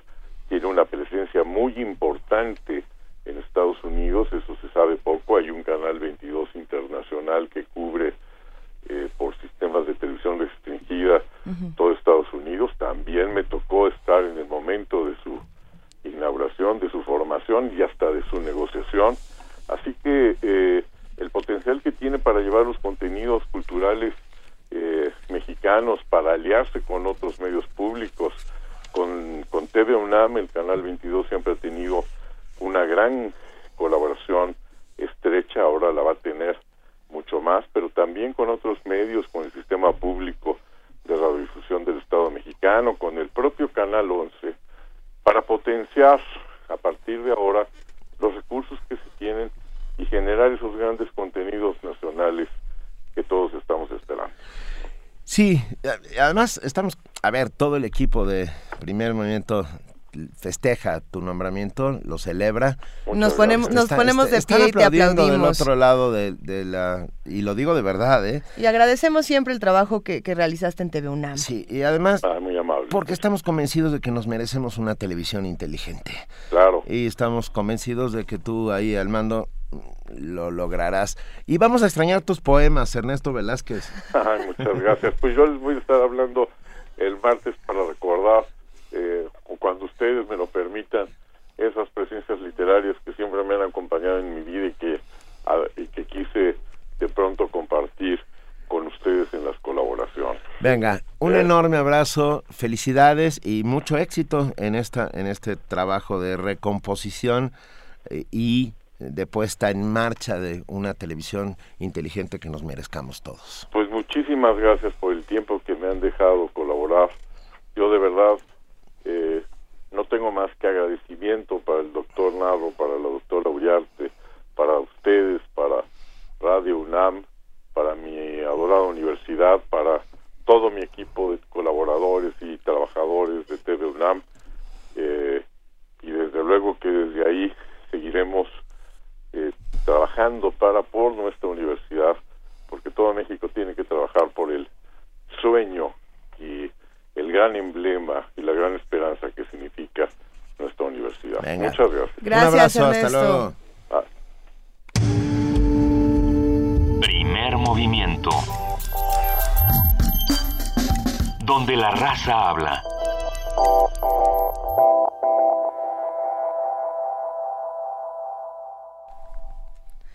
Por primera vez se presenta en nuestro país Plataformas de la Imaginación, escenarios de la literatura electrónica México 2015, en una iniciativa con la que se busca integrar una diversidad de actividades encaminadas a conocer el estado actual, la trayectoria histórica y la variedad estética de la literatura electrónica que se produce en todo el mundo. Coordinado por el Laboratorio de Literaturas Extendidas y otras materialidades, el proyecto pretende colocar la literatura electrónica en un lugar central y en la discusión sobre el arte en general con énfasis en la cultura digital. Asimismo, a través de esta iniciativa, la UNAM promueve la reflexión sobre las nuevas prácticas de escritura y de lectura que se han desarrollado a partir de la incorporación de la tecnología y la ciencia. Entre las actividades destaca el Simposio Internacional Máquinas de Inminencia, Estéticas de la Literatura Electrónica, que reunirá a más de una veintena de artistas, críticos e investigadores que ofrecerán conferencias y charlas en torno a las relaciones de la escritura con las máquinas, las estéticas de una literatura interactiva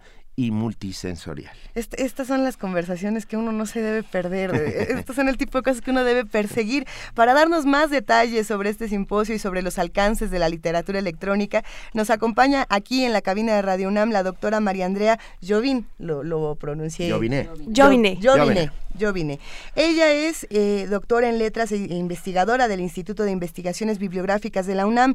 Desde el 2008 se ha dedicado al estudio de temas relacionados con la literatura electrónica y las relaciones entre artes visuales y literatura. Eh, bienvenida María Andrea, es un placer tenerte aquí con nosotros. Gracias a ustedes por la invitación aquí a la cabina y aprovecho para felicitarlos por un año de transmisión difundiendo el quehacer de nuestra universidad.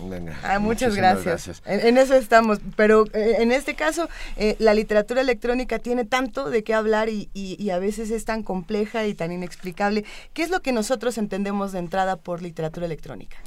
Pues justamente lo que, lo que hemos tratado de capitalizar en este proyecto y de poner sobre la mesa es que no estamos hablando de literatura digitalizada, es decir, de, de PDFs y de literatura que surge en el impreso y después se traslada a una pantalla, sino más bien de piezas interactivas que reúnen una multiplicidad de lenguajes, lenguajes visuales, imagen fija, imagen en movimiento, lenguajes sonoros, eh, toda una serie de herramientas de interacción que pueden llegar incluso hasta el videojuego y que nos están invitando a leer de maneras muy distintas, de maneras eh, fragmentarias a veces, a veces eh, aprovechando las herramientas de la hipertextualidad, de la hipermedialidad, eligiendo caminos de lectura, haciendo lecturas sinestésicas, multisensoriales y haciendo que todo, todo nuestro, nuestro entorno, digamos nuestro entorno corporal, participe en nuestras decisiones de lectura. ¿no? Son piezas muy plásticas, muy estéticas en muchos niveles y pues estamos muy contentos de poderlo presentar con este proyecto que se llama Plataformas de la Imaginación. Siempre que nos enfrentamos a algo así, es, es como mi teoría de, del tucán, ¿no? Que llega Cristóbal Colón a tierras ignotas, ve un tucán y dice, ¿y eso se come? Ah, y yo pregunto, ¿cómo se come la literatura electrónica? ¿De qué está hecha? ¿Cómo se forma? ¿Cuáles son sus sus herramientas para funcionar? Pues lo maravilloso es que se come con los ojos, tal y como comemos un platillo, pero también se come con los oídos, con la manera en cómo vamos tocando las piezas e interactuando con ellas, siguiendo nuestros caminos de lectura. Y lo que vamos a poder ver justamente en plataformas de la imaginación es un repertorio bastante amplio de procedimientos distintos de escritura, de configuración, que evidentemente, bueno, incluyen la programación, la textualidad propiamente, digamos, la escritura de textos, pero también está este montaje eh, integral también de, de, experiencias sonoras y de experiencias visuales que conforman las piezas, ¿no? Y que no se puede, digamos, dividir, ¿no? La experiencia lectora y la experiencia estética es justamente esa multiplicidad de estímulos. ¿Y qué es lo que está pasando perdón, con, los libros digitales en el sentido de, nosotros, esto no es un PDF, es un libro que ya tiene toda una experiencia audiovisual integrada, Pero los autores ya están escribiendo para esta experiencia audiovisual o todavía están escribiendo esto que podría transcribirse en un PDF y que luego alguien le mete una imagen y ya. O sea, porque escribir para una nueva tecnología es, es otra cosa. Es Efectivamente. Otro tipo de, de hecho, estamos hablando de piezas que surgen dentro del contexto digital y para el contexto digital. Eh, de hecho, no, no son propiamente libros electrónicos ni, digamos, esta lógica de, de dispositivos de lectura, sino piezas que no se pueden trasladar a otro contexto porque justamente viven en este contexto digital, ¿no? Es como, como un poema, digamos, ¿no? Que, que no lo podemos, digamos, desvincular de la forma, y parafrasear, porque pierde la mitad de su sentido. Lo mismo pasa con estas piezas, ¿no? Eh, es, un todo, la imagen, el sonido, el texto y toda esa experiencia eh, integral, ¿no? Oye, María Andrea, tú que llevas tantos años trabajando esto, creo que puede haber dos vertientes, ¿no? Por un lado, eh, sobre todo creo que sucede más con los editores, ¿no? Que no se acaban de dar cuenta, es que claro, si me pongo en micrófono entonces no nos dejamos de ver María Andrea. Pero eh, digamos, por un lado, los editores que no terminan de darse cuenta de que implica otro lenguaje y entonces nos, nos enfrentamos a apps que son un calco de libro Exacto. dentro de un soporte digital, ¿no? Eh, y hemos casi todas las apps que existen sobre el libro son eso, ¿no? Es la imagen plana en nada más para que le piques tres botones y se acabó, ¿no?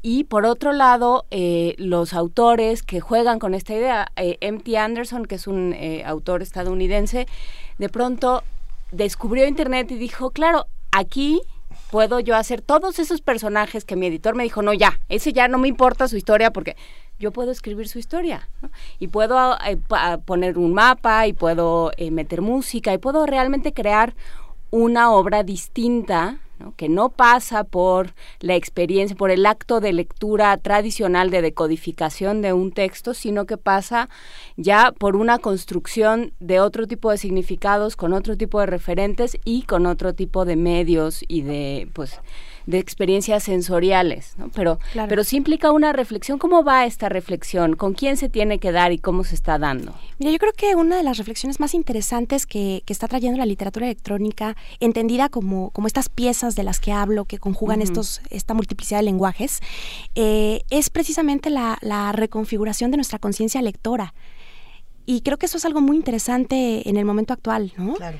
Eh, una lectura que se está dando desde múltiples niveles y en múltiples sentidos, ¿no? Que cuestiona las estructuras, el lenguaje de las máquinas y en qué medida nos podemos justamente relacionar con estos objetos que viven en, en este contexto digital porque están hechos justo para ese contexto, ¿no? Claro, hay, hay, una queja de los lectores digitales que yo he escuchado mucho y que además comparten en redes sociales, y es el asunto de qué es lo que pasa con un texto eh, final, ¿no? En el sentido de que dicen, a ver, eh, el texto final no es lo que se publica, sino lo que el lector interpreta de ese texto publicado y que puede anotar a lo largo del texto, una suerte de glosa, ¿no? Igual que con los libros de papel. ¿eh? yo me refiero al libro de papel. Que siempre es la realización de múltiples lecturas, el, ¿no? El diálogo que hay entre el lector y el autor. Y lo que dicen de los libros digitales, eh, quizá más en el caso de estos libros que es como una especie de PDF que uno nada más va pasando, es nosotros no podemos integrarnos a ese diálogo con la tecnología digital, pero sí se puede haciendo un diseño distinto. ¿Han, pensado en esto para, las, para los nuevos proyectos? En, la participación del lector directamente sobre la obra del autor? Bueno, justamente eh, las piezas que, que, muchas de las piezas de literatura electrónica funcionan a partir de eso, de que el lector se involucre y de que tome sus propias decisiones. Incluso, por ejemplo, hay muchas obras de, digamos, que, que, implican que el lector intervenga, ponga texto, que se armen comunidades de lectores a partir de lo que unos y otros van, digamos, poniendo en la pieza. Y, digamos, no, no, no es propiamente el libro digitalizado, ni las apps, ni, ni, estos libros electrónicos, sino piezas que están pensadas también desde lo algorítmico, desde lo aleatorio, y que dialogan además con las vanguardias eh, literarias, ¿no? No es solamente la llegada de la tecnología, sino una serie de procedimientos que ya estaban ahí y que ahora se capitalizan para esto, ¿no? nos fascina. A ver, está increíble. Empieza el jueves 8 de octubre eh, en la sala Carlos Chávez del Centro Cultural Universitario. Son 8 y 9 de octubre. Eh, está en colaboración con la Cátedra Extraordinaria José Emilio Pacheco de Fomento a la Lectura de Universo de Letras, Plataformas de la Imaginación. Y tenemos una gran noticia, tenemos cinco inscripciones para nuestros radioescuchas. Sí. Muchas gracias. Muchas gracias. A los primeros cinco que nos dan, Vania me hace un gesto desesperado y así será. Lo haremos por teléfono al 55 36 43 39 a los primeros cinco que nos llamen y nos digan, ayúdanos Mariandra. Pues eh, yo creo que pues que nos digan por qué les interesa la literatura electrónica, ¿no? ¿Les parece bien? Claro. Muy bien. habrá que decir que la yo a mí me encantó el título de la conferencia inaugural que es el próximo jueves a las diez y media de la mañana que se llama ¿Qué es la poesía para un robot? que será dictada para, por Belén Gache o Gache. Gache. por Belén Gache de España. Y bueno, eh, de verdad el programa es largo durante esos dos días. Hay mucho, mucho, mucho que ver. Está lleno de maestros eh, de Holanda, España, Estados Unidos, Francia, este, montones de lugares en, los que se dirimirá ah, acerca de de lo digital y las enormes posibilidades que tiene. Yo creo que, que estamos en, viendo solamente vislumbrando. La punta del iceberg exacto tal cual. el principio del futuro y lo que nos interesaba mucho también al, momento de articular este programa fue precisamente eh, poner el énfasis en la parte estética en los procedimientos y los efectos estéticos de estas piezas no eh, plataformas de la imaginación inicia con este simposio internacional con la visita de estos artistas invitados todos ellos exponentes destacadísimos de la literatura electrónica. Y después tenemos un programa muy nutrido muy extenso eh, también queremos queremos invitar a los radioescuchas el 9 de octubre por la tarde a la inauguración de la primera de las exposiciones en donde podrán ver estas piezas montadas en un museo, en el Museo Universum Y, eh, y bueno, que, que, consulten también todo el resto de actividades, porque son varias exposiciones, varias intervenciones. Tenemos un sitio que es plataformasdelaimaginación.mx. Lo compartiremos en nuestras redes sociales. Muchas ya gracias. está compartido, de hecho. En donde está toda la información y también eh, nuestra página de internet del Laboratorio de Literaturas Extendidas y otras materialidades, que es geom.net, que son las siglas del laboratorio, L-L-E-O-M.net. A la larga leeremos Moby Dick y podremos tocar a la ballena. Y de al cachalote, que no era ballena, porque Al todo el mundo lo cachalote, que no era confunde. ballena. Pero no, y tendríamos que platicar, te, te combinamos, Mariandra, que vengas a platicar con nosotros de comunidades, lo que sucede con las comunidades lectoras. Eh, eh, Benito, por ejemplo, que tiene barra, no tiene seguidores, sino barra, como los Pumas, este es muy muy conocido entre estos con, eh, grupos que se llaman booktubers, ¿no? que, que, se recomiendan entre pares, se recomiendan libros. Hay también el fenómeno de la fanfiction, el que dice, claro. hay una escena de Cumbres Borrascosas que a mí me falta en la vida y entonces yo la voy a escribir. Sí. Y esos y, libros generalmente acaban en, en libro digital. Acaban ¿no? muy mal, no, en Crepúsculo. No, bueno, o acaban bueno, muy mal como sí, Crepúsculo. Esa es otra pero pero es, es que otra empezó historia. mal. Esas son otras historias. El problema, bueno. Eh, o no, Las sombras de Grey fue lo que acabó ahí, ya no me acuerdo, Sí, alguna cosa infame.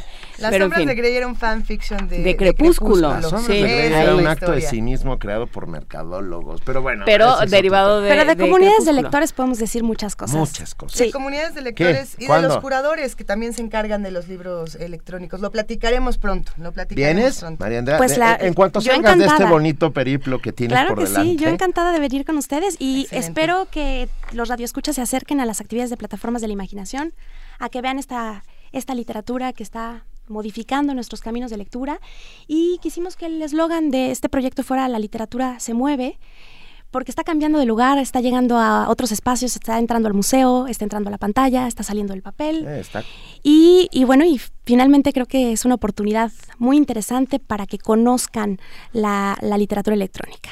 Venga, tenemos una dirección electrónica. Repetimos la página www.plataformasdelaimaginación.mx La literatura se mueve. Eh, Eso ya organizado el- por plataformas de la, de la imaginación y por la Universo de Letras a través de la Cátedra Extraordinaria José Emilio Pacheco de Fomento a la Lectura.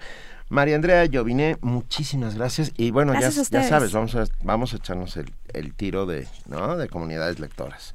Va a lectoras, bueno. Gracias por la, por la invitación ¿eh? gracias a todos. Un placer, Gracias. María Andrea. Gracias. Gracias. Primer movimiento. Donde la raza habla.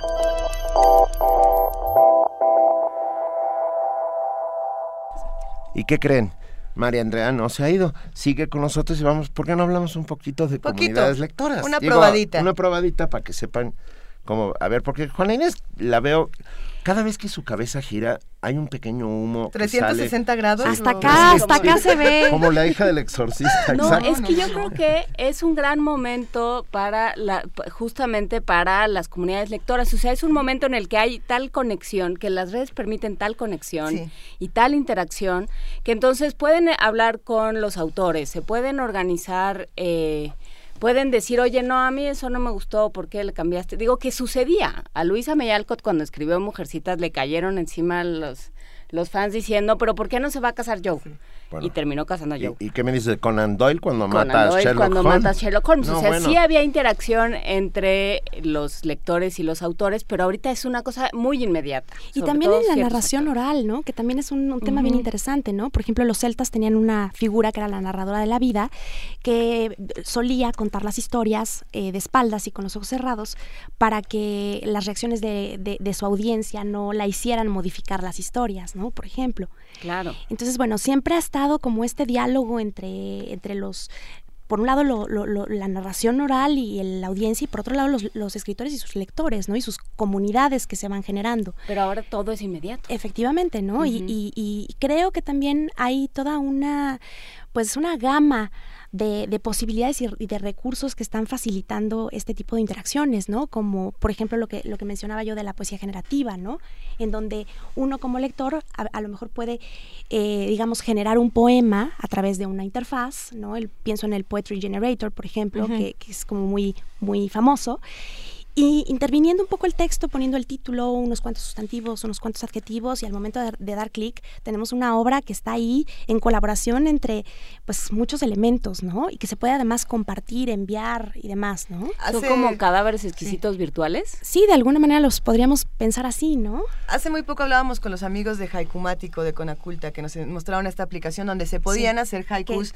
Y, bueno, tenía una parte interesante y era el que cada quien podía construir un haiku. Pero te eh, en la vida, que ese era el problema. El asunto es que te resuelven la vida y precisamente... poner, poner tus, ¿Hasta dónde la siete sílabas tú, pues. ¿Qué pasa con esta tecnología que de pronto nos está también quitando una, un pedazo de nuestro discurso? O nos lo está dando y no sabemos todavía Cómo, cómo, recuperarlo. ¿Qué pasa ahí? Es que yo creo que depende de cómo lo concibamos, ¿no? O sea, creo que, que, todo esto en realidad está sumando elementos, ¿no? Y pues digamos, son muchos tipos de experiencias, ¿no? O sea, podríamos concebir como una experiencia de creación, el escribir un haiku de cero, digamos, con cada una de sus sílabas y demás. Y por otro lado, esta, esta otra experimentación, justo de, de, de, de, por el ejemplo que tú pones, en donde de alguna manera con lo que se está uno vinculando es con, pues un poco con esta cuestión del azar, ¿no? De cómo van surgiendo esas sílabas, cómo se van de alguna manera acomodando, eh, arreglando y cómo van generando esos sentidos, ¿no? Un poco como los bots. Sí. Yo tengo que, hacer una referencia. Todos ustedes no habían nacido en el año 82. Mm, ¿Sí? Claro, sí, Benito. Ay, perdonan. Bueno, ya recibíamos educación poca. era poca, poca. pero sí. Eran muy jóvenes. Cuando estuve en México, Allen Ginsberg, en el Encuentro Internacional de Poesía de Morelia. El genio.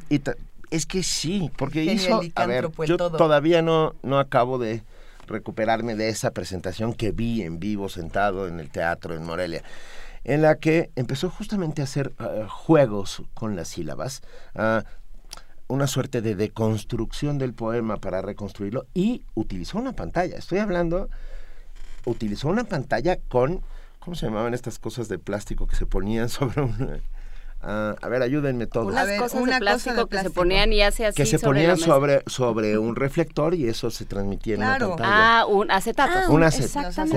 Y lo hacía con acetato. Estoy hablando... Y era tecnología punta, hijo. Bueno, estoy hablando del principio de lo que estás hablando, Mariana. Pero además incluso las primeras piezas de literatura electrónica son de los años 80. O sea, realmente a veces tendemos a pensar que fue a penitas, pero, pero ya hay una trayectoria considerable. muchos años por supuesto. incubándose. Por supuesto. Y no sabemos dónde va a llegar porque la virtualidad nos va a permitir cosas muy increíbles. Sí.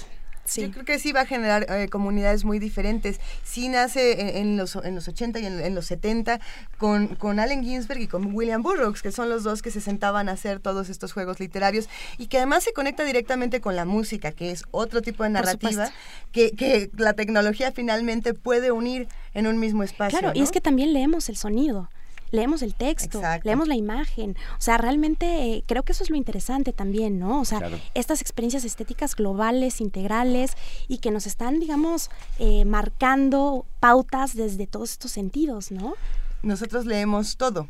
No solamente estamos leyendo palabras y quizá las tecnologías nos están recordando eso, ¿no? Que la lectura es eh, leer a la persona que tienes enfrente, por ejemplo. Sí, Guimaraes Rosa, el poeta decía, narrar es resistir, sin duda leer es parte de esa resistencia. Por supuesto, y es una resistencia estética y política, por supuesto. y escribir, o sea, lo que ha sucedido, cuando tú empezaste a hablar de, eh, de literatura que se genera digitalmente, e imágenes y texto que se generan digitalmente, yo pensé en los memes hay memes que son de un, o sea, hay, memes que son perfectamente perfectamente memos, pero hay este, pero hay también una capacidad de síntesis eh, en ciertos memes que se consigue y que pasa por toda una posibilidad lectora, todo un acto lector eh, y, de interpretación y de eh, entender los referentes comunes y de transmitirlos, que es interesante, o sea, si realmente todo el tiempo estamos jugando con estas herramientas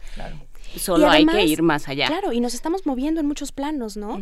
Este, digamos, en, en, esta época, a mí me gusta mucho decirlo así, porque creo que es así de textofilia, ¿no? En donde estamos rodeados de textos, de estímulos textuales todo el tiempo. Textofilia. Exacto, pantallas, mensajes de celular, eh, textos impresos, textos en distintos... Tweets por aquí, tweets por allá. Pues gracias, sí. gracias María Andrea Joviné. Ya, ya dimos un, atisbo de lo que podrá ser todo esto y, de lo que va a suceder en plataformas de la imaginación. Mil gracias por gracias estar Gracias a ustedes y esperemos que, todos se acerquen a, las actividades de plataformas. Mucho éxito. Gracias. Primer movimiento. Donde la raza habla.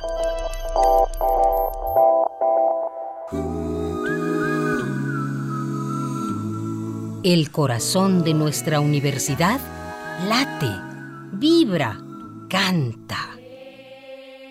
Hola, soy Ana Patricia Carvajal Córdoba, coordinadora del programa Coral Universitario, y te invito a que escuches Por mi raza cantará el espíritu, por el 96.1 de FM, Radio UNAM.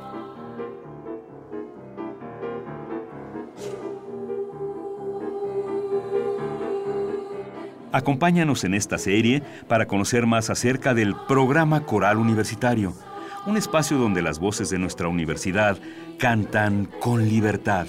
Te esperamos de lunes a viernes a las 8 de la noche durante el mes de octubre. 96.1 FM. Radio UNAM.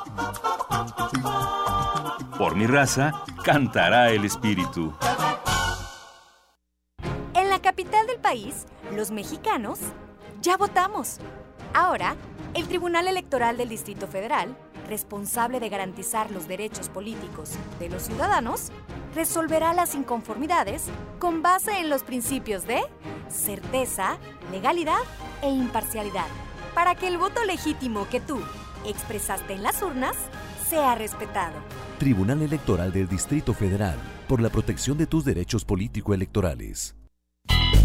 RTC y Conaculta te invitan a conocer México es Cultura, la plataforma de Conaculta para la difusión de diversas actividades de cine, danza, teatro, música, entre otras. Se trata de una cartelera nacional que puedes consultar en español o en inglés, una línea telefónica gratuita 01800 Cultura y aplicaciones para dispositivos móviles. Para más información, consulta www.mexicoescultura.com.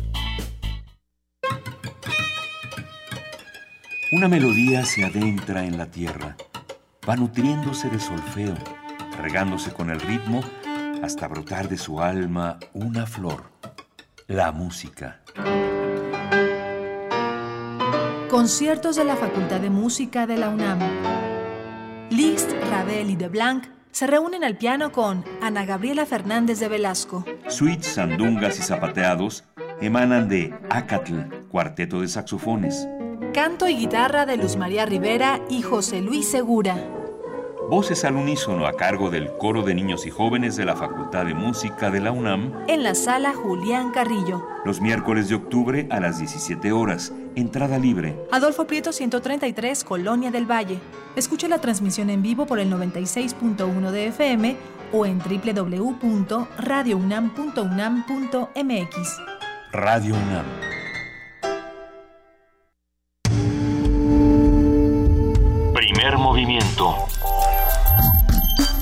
Información azul y oro.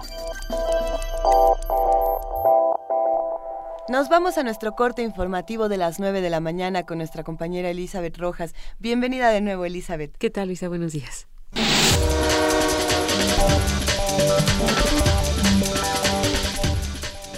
El Instituto Estatal Electoral y de Participación Ciudadana de Oaxaca concluyó ayer el cómputo de la consulta sobre la construcción del Centro Cultural y de Convenciones que se realizó el domingo en la capital del estado. De acuerdo con los resultados finales, se confirma la opinión a favor de que esta obra siga construyéndose en el Cerro del Fortín con 13.209 votos. La posición en contra fue apoyada por 5.504 ciudadanos y 497 boletas fueron anuladas. El órgano electoral reportó que en total participaron 19.210 personas en esta consulta, lo que representa apenas el 8% del padrón electoral del municipio de Oaxaca de Juárez. La Comisión Económica para América Latina y el Caribe redujo las expectativas de crecimiento de México y de la región. En un comunicado detalló que nuestro país crecerá 2.2% en lugar de 2.4% que se había planeado hace unos meses. Tenemos más información con Radio Naciones Unidas. La Comisión Económica para América Latina y el Caribe, la CEPAL, dio a conocer este lunes una nueva revisión del pronóstico de crecimiento económico para la región, cuyo desempeño en 2015 será de menos 0,3%. Inicialmente las proyecciones de la CEPAL fueron del 0,5%, pero la debilidad en la demanda interna, un bajo crecimiento de las economías en los países desarrollados y una fuerte desaceleración de las economías emergentes, especialmente la de China, han generado la caída. Además, apuntó el organismo, han influido el fortalecimiento del dólar, una creciente volatilidad de los mercados financieros y una importante baja de los precios de los productos básicos. A pesar de este escenario de desaceleración a nivel regional, las subregiones presentarán dinámicas diferentes. Por ejemplo, los países de América del Sur, especializados en la producción de materias primas, especialmente petróleo y minerales, y con mayor integración con China, registrarán la mayor contracción de menos 1,3% en 2015, mientras que las economías más relacionadas con Estados Unidos, tales como México y Centroamérica, lograrán mantener un crecimiento de 2,6% este año. En cuanto a 2016, la CEPAL estima que el crecimiento de la región estará cerca del 0,7%. El organismo de la ONU recomendó dinamizar la inversión para revertir la desaceleración y encaminar a la región hacia una senda de crecimiento sostenido a largo plazo. Rocío Franco, Naciones Unidas, Nueva York. Volkswagen de México podría ser sancionada con 118.400 millones de pesos en caso de comprobarse la venta irregular de vehículos a diésel en el país.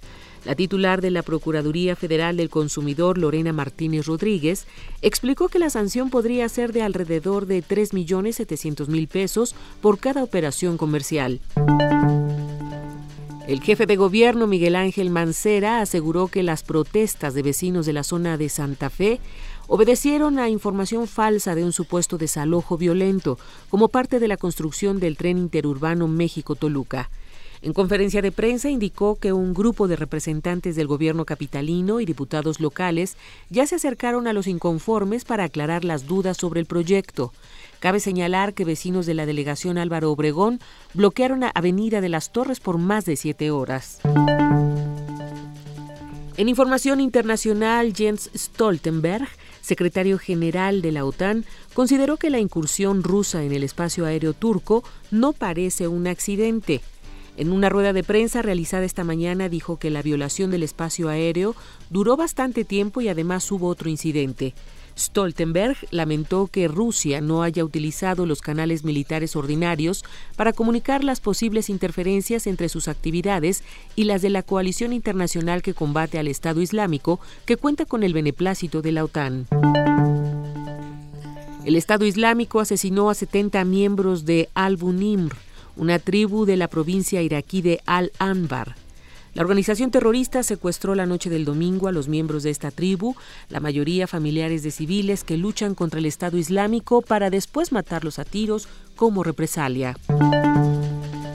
La UNESCO condenó la destrucción del Arco del Triunfo de Palmira. La directora ejecutiva de la UNESCO, Irina Bokova, condenó enérgicamente la destrucción por el grupo extremista ISIL del Arco del Triunfo en la ciudad antigua de Palmira, Siria, de más de 2.000 años de antigüedad. El conjunto monumental de Palmira está inscrito en la lista del Patrimonio Mundial de la Humanidad de ese organismo de la ONU. Esta nueva destrucción demuestra el miedo que la historia y la cultura causan en los extremistas, porque el entendimiento del pasado socava y deslegitimiza los pretextos que esgrimen para justificar esos crímenes y que demuestra que ellos son una expresión de odio puro e ignorancia, dijo Bokova. La responsable de la UNESCO afirmó que a pesar de estos crímenes implacables, los extremistas no lograrán borrar la historia ni silenciar la memoria de ese sitio que representa la unidad y la identidad del pueblo sirio.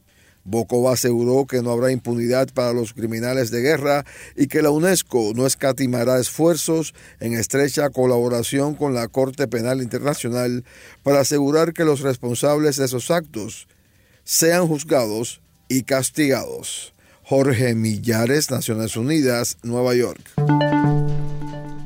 En Alemania, un refugiado eritreo de Eritreo de 29 años falleció este lunes en el incendio de un centro para asilados en la ciudad alemana de Saalfeld, al este del país. Este incidente se produce en la región de Turingia, donde se han registrado varios incendios en centros de refugiados provocados por ataques xenófobos. De confirmarse que el incendio se debió a una agresión xenófoba, sería el primero en producirse en Alemania. Edward Snowden, ex asesor de la Agencia de Seguridad estadounidense, aseguró que cualquier usuario de un smartphone puede ser espiado y monitoreado. Snowden reveló los programas de vigilancia llamados pitufos que emplea el organismo y que son tres en total. El primero, pitufo soñador, que permite apagar y encender el celular sin advertencia del usuario. El segundo, pitufo chismoso, que permite controlar el micrófono. Y el tercero, pitufo rastreador, es una herramienta de ubicación geográfica del teléfono móvil. Además, el experto en informática reveló que se ha ofrecido volver a Estados Unidos voluntariamente e ir a prisión, y que espera le ofrezcan un acuerdo de culpabilidad para regresar. En Francia aumentó a 20 el número de muertos tras las intensas lluvias que afectaron las ciudades de la costa azul al sureste del país. Las lluvias torrenciales hicieron desbordar los ríos y provocaron inundaciones de gravedad sin precedentes en las ciudades en una extensa franja litoral. El presidente François Hollande anunció que el estado de catástrofe natural será declarado este miércoles en el Consejo de Ministros, un punto clave para el cobro de las indemnizaciones. Las inundaciones que comenzaron el jueves pasado en el estado de Carolina del Sur han dejado nueve muertos y 26 mil personas sin electricidad y unas 40 mil sin agua potable. Las lluvias han registrado un récord con 350 milímetros de agua acumulada en el centro histórico de Charleston. Es necesario empoderar a los maestros para cumplir la agenda de desarrollo, señala la UNESCO. Empoderar al profesorado para construir sociedades sostenibles es el lema del Día Mundial de los Docentes de este año. En un comunicado para la ocasión, la UNESCO destacó el papel de los maestros como medio para alcanzar los objetivos de la educación en la nueva Agenda de Desarrollo para los próximos 15 años, adoptada recientemente por Naciones Unidas. Sin embargo, destacó que los docentes siguen afrontando problemas derivados de la falta de personal, la escasa capacitación y la baja consideración social. La UNESCO calcula que para cumplir con el objetivo de la educación primaria universal de aquí a 2020, los países necesitarán contratar a un total de 10,9 millones de maestros de primaria. Estos factores resultan en brechas en el acceso a la educación que afectan principalmente a las regiones más pobres y los niveles más básicos. Esto es alarmante debido a la abundancia de estudios que evidencian que los primeros años de desarrollo de un niño son fundamentales. El Día Mundial de los Docentes, que se celebra cada 5 de octubre, pone de relieve la necesidad de que los maestros sean empoderados para poder conseguir una educación de calidad y sociedades sostenibles. Para ello, la UNESCO recomienda proveerles un trabajo decente en condiciones seguras, confianza, autonomía profesional y libertad académica. Carlota Fluxa, Naciones Unidas, Nueva York.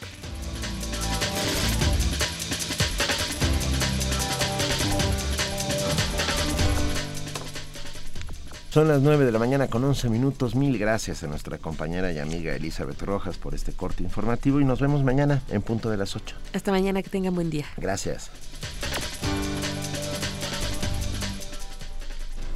En este momento nuestra poesía necesaria cede este espacio hacia hay olvido no hay justicia, la producción de Radio UNAM que se hace con 43 productores, 43 voces y 43 autores distintos para recordar a nuestros 43 desaparecidos, un ejercicio de la memoria importante. Y esta mañana le toca el poema a Isabel Romero y la producción a Susana Trejo. Si hay olvido, no hay justicia.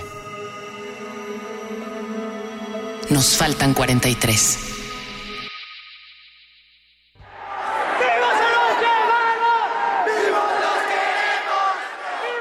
Isabel Romera, España.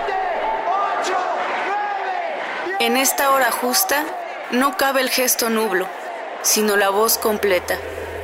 Javier Egea. 40, 41, 42,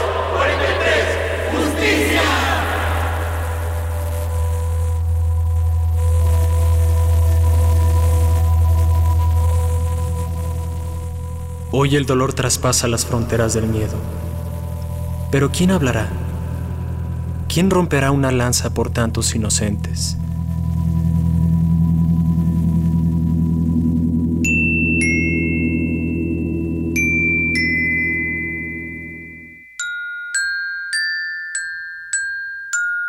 Palomas temblorosas intentando volar, reclamando un derecho que les pertenecía, que aún les pertenece.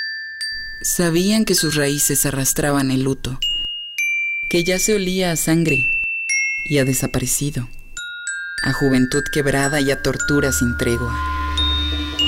Y sabiendo que en tiempos de tanta incertidumbre, osar la resistencia es un suicidio, lucharon y tentaron a la muerte, como si la batalla se librara sin muertes. Atrás quedaba un rastro de dolor y de sombras, de niebla, de ceniza, de sangre y de silencio. Y bajo los escombros, cuerpos acribillados.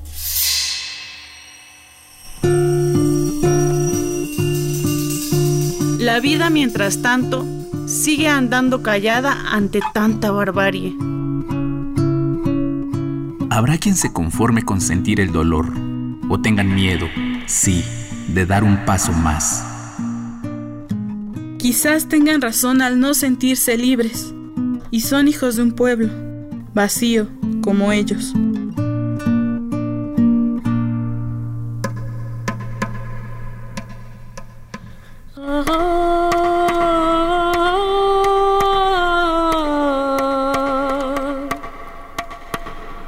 Pero tras sus espaldas hay brazos que se alzan. Palabras que se escriben.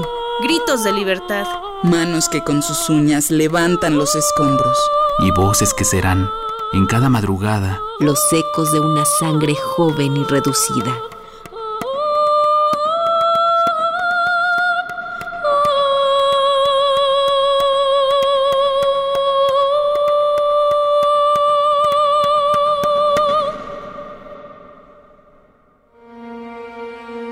Poema de Isabel Romero. Voces: Mónica Sorrosa, Pablo Merodio, Janet Silva, Rosángela Aquino, Guillermo Rivera, Cristina Urías, Juan Ramírez, Arlencio Cortés. Cantante: Gabriela Franco. Guitarra: Luz Oliva. Gilófono: Pablo Merodio. Agradecimientos especiales a la vigésima generación del Diplomado de Divulgación de la Ciencia, UNAM. Producción y montaje, Susana Trejo. Si hay olvido, no hay justicia. Nos faltan 43. Y 24 mil. Una producción coordinada por Radio UNAM.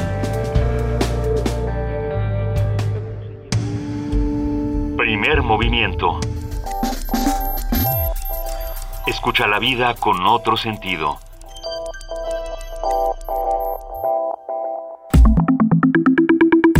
La mesa del día. A principios de septiembre, en su informe anual ante el Congreso, el presidente Enrique Peña Nieto señaló que el populismo es el gran riesgo que enfrenta el país. Hace unos días pronunció un discurso similar ante la Asamblea General de las Naciones Unidas y ayer mismo hizo una declaración hablando sobre el peligro de los gobiernos autoritarios. ¿Cuál es el verdadero mensaje del presidente? ¿Es el populismo el verdadero peligro que enfrenta México como él lo afirma? A propósito de que Peña Nieto sigue sin explicar a qué se refiere con el término populismo, hoy vamos a conversar sobre las diferentes acepciones y usos que le han dado al término y lo que realmente quiere decir. Nos acompaña en esta charla Lorenzo Meyer, profesor investigador universitario, cuyo interés se ha centrado en la historia política mexicana del siglo XX a la actualidad y nos da un inmenso gusto que nos acompañe una vez más aquí en Primer Movimiento. Buenos días, Lorenzo Meyer. Muy buen día. Muy, muy buen día. Seguimos sin tener claro, Lorenzo, lo del populismo. ¿Nos, pod ¿Qué, nos, qué nos es? podrías ¿Que de dónde ayudar? salió? Bueno, vamos a ayudarnos entre todos. Órale.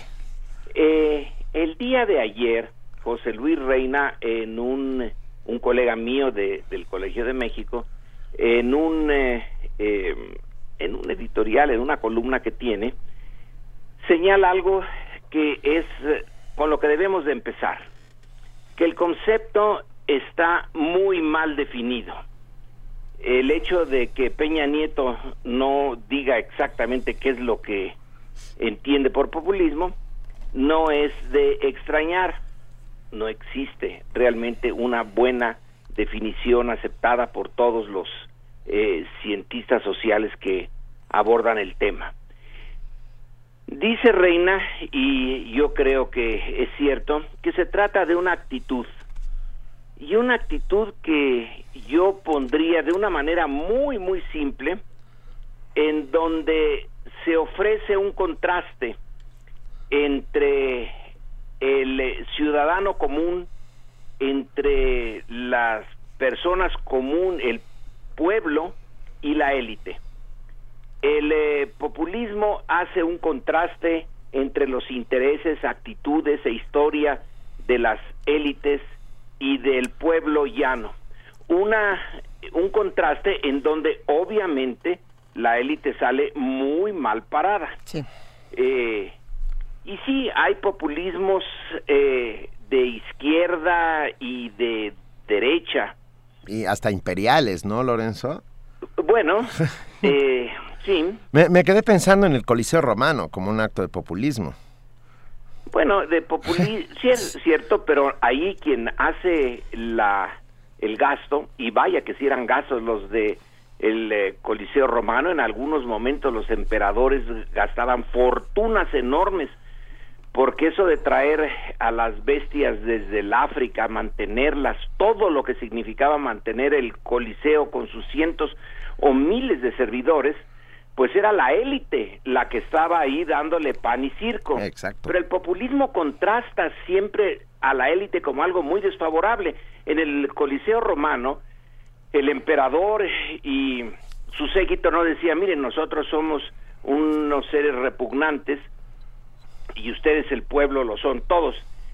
Es, se acerca al populismo, pero no es populismo. Okay, es okay. Eh, pan y circo, demagogia si se quiere. Demagogia, de acuerdo. El populismo es eh, el contraste. Alguien señala que para el mundo moderno, quizá el, eh, el principio más interesante está en la Revolución Francesa. En la Revolución okay. Francesa en donde eh, Marat tiene un periódico que se llama El Amigo del Pueblo, en donde Marat y los revolucionarios son claramente distintos de la aristocracia, del rey, la nobleza, la aristocracia francesa, y se identifican plenamente con el pueblo, ya no se ponen pelucas, sino que andan con el cabello tal cual Dios les dio o no les dio. Eh, y la manera de vestir, eh, ya imitan más bien a la forma de vestimenta del pueblo que de la aristocracia y en fin ahí está eh, en este caso sí poniendo en oposición lo que es el pueblo el enorme pueblo francés al cual eh, se le señala que es bueno por naturaleza que sus intereses son justos que es legítimo y que lo injusto y lo ilegítimo está del otro lado, del lado del rey, del lado de la aristocracia. Pero si le damos eh, más, un poco más eh, vueltas, encontramos entonces que ya el populismo, con el nombre de populismo eh, de, de pueblo y de pueblo agrario, rural, que era la mayoría, son los narodniki, los rusos mm. en el siglo XIX. Mm. Es eh, un movimiento, desde luego que encabezado no por, por eh, campesinos, sino por eh, clases medias, estudiantes urbanos de muy buena fe, que se dirigen al pueblo, a los, al gran campesinado ruso que en realidad estaba todavía muy en la Edad Media, eh, los siervos fueron liberados hasta el siglo XIX en Rusia Y entonces se proponen eh, formar un movimiento populista. El pueblo ruso es la verdadera alma de Rusia y no esa aristocracia y el zar. No les fue bien, pero ahí está el principio de otros movimientos que terminarían por eh, el socialismo y finalmente por eh, el partido, ser el partido comunista de, de, la Unión Soviética, que desde luego abjura del, del populismo, lo ve como algo particularmente malo. Y sin embargo propugna por la dictadura del proletariado. El populismo eh, propugna por la eh, sí la supremacía de los valores y los intereses del pueblo ruso, insisto, más del agrario que del industrial, porque todavía no tenían mucha, eh, muchos visos de, de la industrialización. Pero he aquí que el otro populismo, y que también se llama populista, populism, está en Estados Unidos en el eh, siglo, fines del siglo eh, XIX, cuando hay una, es el mismo Estados Unidos donde surgen los llamados Robert Barons, estos eh, grandes concentradores de la riqueza y del poder que están muy bien ejemplificados en las enormes empresas ferroviarias, unas de las cuales llegaron a México, desde luego. Y eh, tipos como los Vanderbilt o eh, financieros como JP Morgan.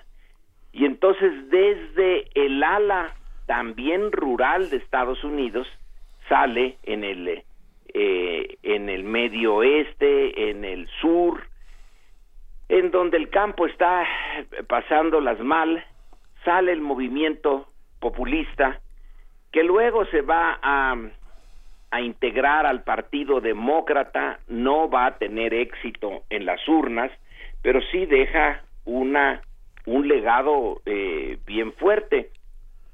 Uno de sus líderes, el, eh, Brian, eh, James Bryan, creo que se llamó, que luego fue secretario de Estado durante el gobierno del presidente Wilson.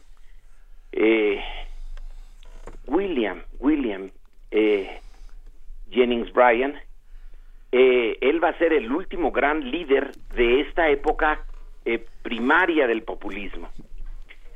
En el, eh, es, es justamente cuando ellos están muriendo que nace la Revolución Mexicana. Y la Revolución Mexicana se va a, va a tener su mejor momento en un momento populista, que es el general Cárdenas. El general Cárdenas en donde eh, se lleva a cabo o cuando se lleva a cabo una reforma agraria, realmente la verdadera reforma agraria se lleva a cabo con Cárdenas y Cárdenas eh, se une, une su gobierno, su proyecto eh, a los eh, a los sindicatos, a los trabajadores organizados. Y hay en el en las expresiones de, del general Cárdenas una y otra vez la idea de devolver al pueblo lo que históricamente ha sido suyo pero se le quitó desde la época colonial eh, la riqueza fundamental en ese momento ya después dejó de serlo y muy rápidamente dejó de serlo pues la la, eh, la tierra devolverles la tierra la tierra es de quien la trabaja etcétera, es la raíz eh, zapatista, pero esta vez hecha en, en grande, no nada más en la región zapatista, sino en todo el país. Y ese es el, el, eh, el populismo mexicano, es contra el que ha estado luchando Peña Nieto, desde luego. Pero, ¿qué, ¿qué, entenderá él por populismo? Porque tengo la impresión de que no es lo mismo que lo que nos estás diciendo, Lorenzo. No, no creo Que, lo, que, que, lo, entienda, pero eh, tengo la impresión de que está usando el término populista o populismo como los panistas usaron peligro para México. Es la misma persona a la que va dirigir el mensaje, Andrés Manuel López Obrador. Eh, los panistas eh, sí usaron también el, término populista y lo acusaron de populismo. Hoy se usa mucho, eh, el, no nada más en México, acusar de, populismo a, adversarios políticos, eh, pero es que el concepto mismo ni los cientistas sociales están de acuerdo en cómo eh, definirlo, pero es relativamente fácil ver su, su característica principal. Es un líder que eh, se relaciona directamente con el pueblo, cosa que pues Peña Nieto no puede hacer, ni, ni eh, el grueso de los que tuvieron el poder eh, presidencial en México, que pone de manifiesto la justicia de una demanda central, la demanda de una sociedad crecientemente eh, dividida con una gran concentración del ingreso, una eh, sociedad injusta y el, llamado populista es a la justicia, volver a poner eh, o por primera vez o volver a poner las cosas en su lugar, en donde el interés de la mayoría es el interés central frente a una concentración del ingreso que caracoles en México, eh, según eh, eh, nos muestra el último estudio de Oxfam, que por cierto lo recomiendo mucho, está, son cuarenta y tantas páginas y la, la redactó Gerardo Esquivel, un economista del Colegio de México, en donde queda claro que el 1% de la población mexicana tiene el 22% del ingreso. Y los siete mexicanos o familias mexicanas más ricas tienen eh, siete, siete personas en, en ciento y doce, ciento trece millones de mexicanos tienen el 8% del ingreso. Entonces, en esas condiciones, México claro que está eh, listo para que se diga, oigan, necesitamos una política distinta, una política que no eh, siga concentrando el ingreso, que no eh, siga perjudicando a una enorme mayoría, y entonces quien tiene el poder ahora, quien está siguiendo esta política, obviamente ve su principal enemigo, en eh, quien eh, tiene esa esa bandera, mm. pero ¿de quién es la culpa de la concentración del ingreso? ¿Del populista? ¿O el populista está simplemente señalando el resultado de una política y una política que lleva muchos años? En México lo lleva pues por lo menos desde Miguel Alemán, que yo recuerde, con algunas este mm, altas y bajas, pero ha seguido la eh. Eh, el esfuerzo por concentrar los ingresos hasta llegar a la situación actual en donde vaya que si están concentrados. Sí, bueno, me, quedé pensando en Luis Echeverría, inevitablemente. Sí, eh, Luis Echeverría intenta de una mala manera, endeudando al país, una cierta redistribución. Eh, fue, eh, bueno, Echeverría y López Portillo fueron una redistribución, uno por la vía del endeudamiento abierto, no quiere hacer una reforma fiscal, por eso pone a López Portillo como secretario de Hacienda y quita a Margain, mm. eh, porque no quiere hacer la reforma fiscal, que es la, es la vía sana para la redistribución del ingreso, o bueno, por lo menos es el principio para redistribuirlo si realmente se quiere, eh, y pone a López Portillo que se opone a la reforma eh, fiscal, luego López Portillo usa el petróleo, pero se le cae el precio como ahora y se queda el país endeudado y en una situación eh, bastante difícil. Y de ahí en adelante lo que viene es la política neoliberal, la política en favor del mercado. Y el mercado el mercado nunca en ninguna parte tiene como objetivo hacer justicia social, tiene como objetivo darle más al que tiene más y darle menos al que tiene menos. Eh, el mercado es muy eficiente, pero es muy brutal. Por el mercado no pasa la idea de la justicia. La justicia eh, la tiene que hacer el, el gobierno, el Estado, que por cierto cada vez tiene menos instrumentos. Pensamos... Y ahora, quizá, no sé cuánto tiempo más me den para esto. Por favor. Por favor, por favor, Lorenzo. Este, lo que me, me llama la atención ahora, eh, no me había dado cuenta hasta eh, hace unas eh, semanas, de que en Estados Unidos les está saliendo el populismo, pero no el populismo que eh, supuestamente los intérpretes de Peña Nieto dicen que tiene en mente, eh, que son eh, pues el señor de la de la peluca republicano, sino un personaje muy interesante, Bernie Sanders, que es un eh, eh, senador por Vermont que ya lleva un montón de tiempo en el Senado Sí.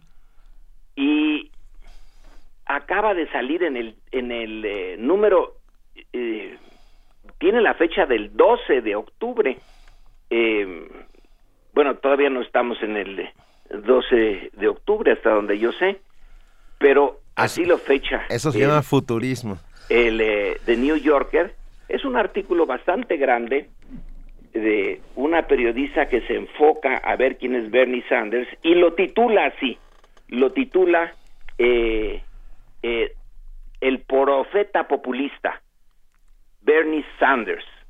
Eh, y cuando uno ve la fotografía, pues sí, el señor ya tiene, creo que la misma edad que yo, ya no está en su eh, mejor eh, momento físico, pero es un socialista.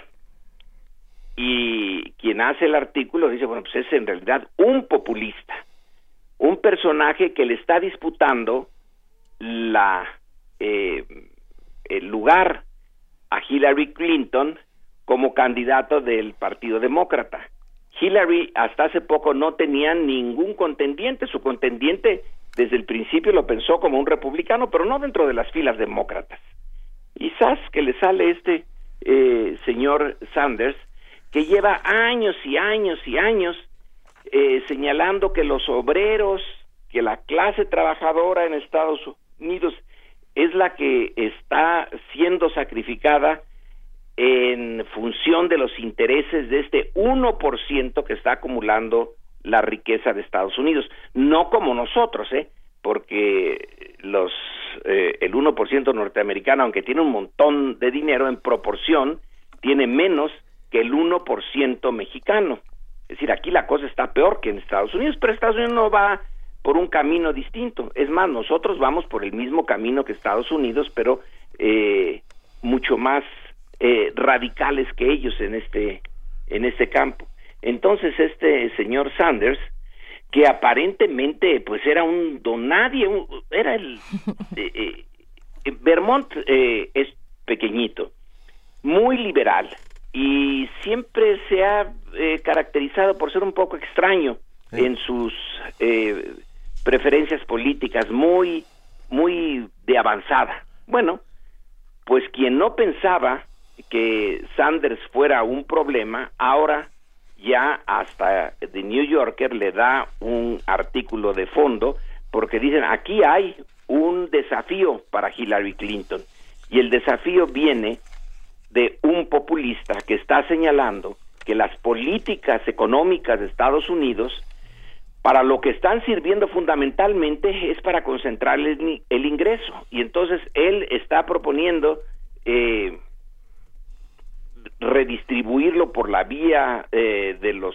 de los impuestos y detener esta concentración y volver a darle a las clases trabajadoras eh, norteamericanas el lugar que tuvieron, por ejemplo, durante el gobierno de, de Franklin Roosevelt y el New Deal, ahí en los años 30 y 40, cuando se formó el Estado benefactor norteamericano.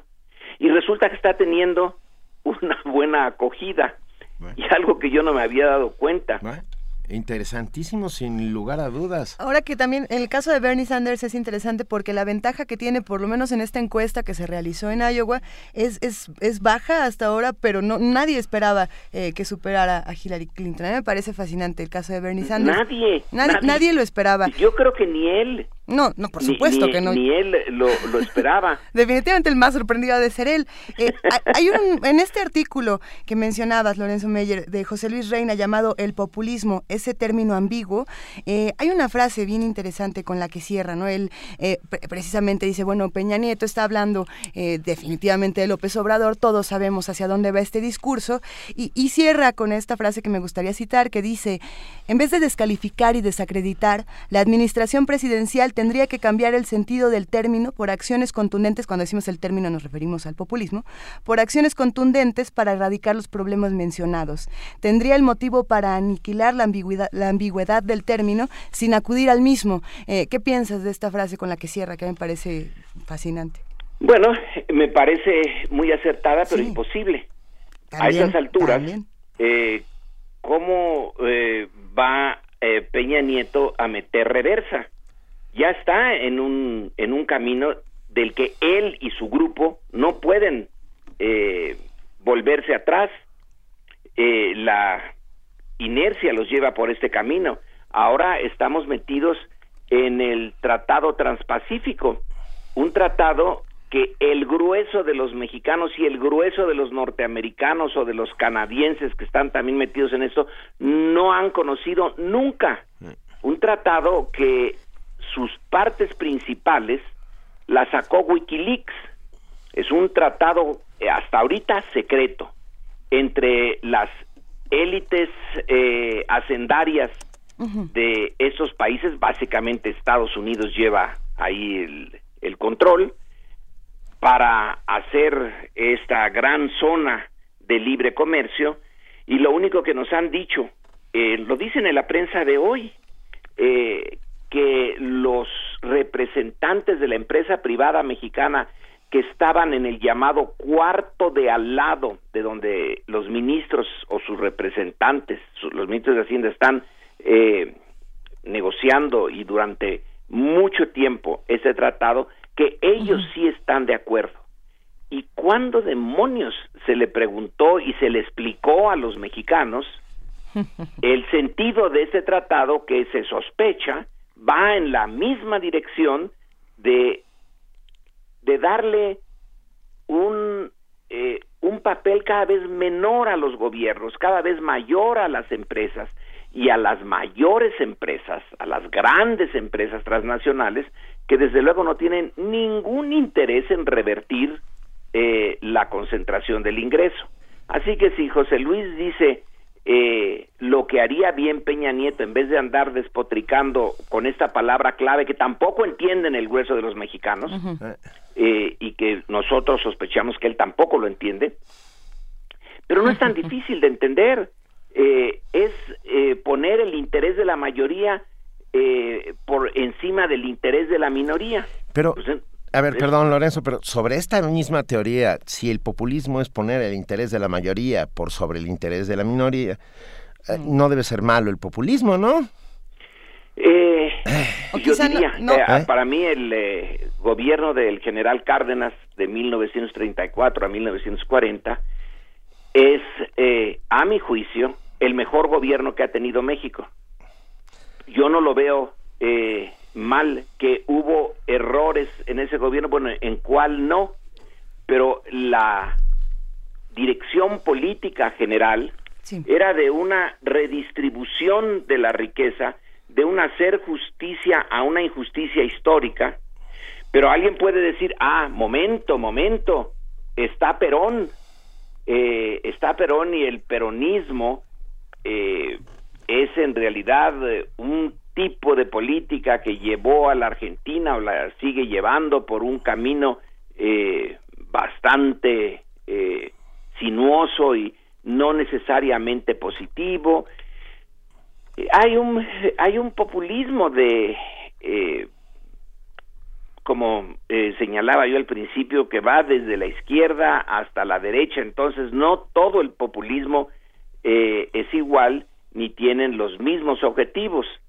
Hay uno que tiene una enorme dosis de demagogia y hay otro que tiene una enorme dosis de, de justicia social legítima.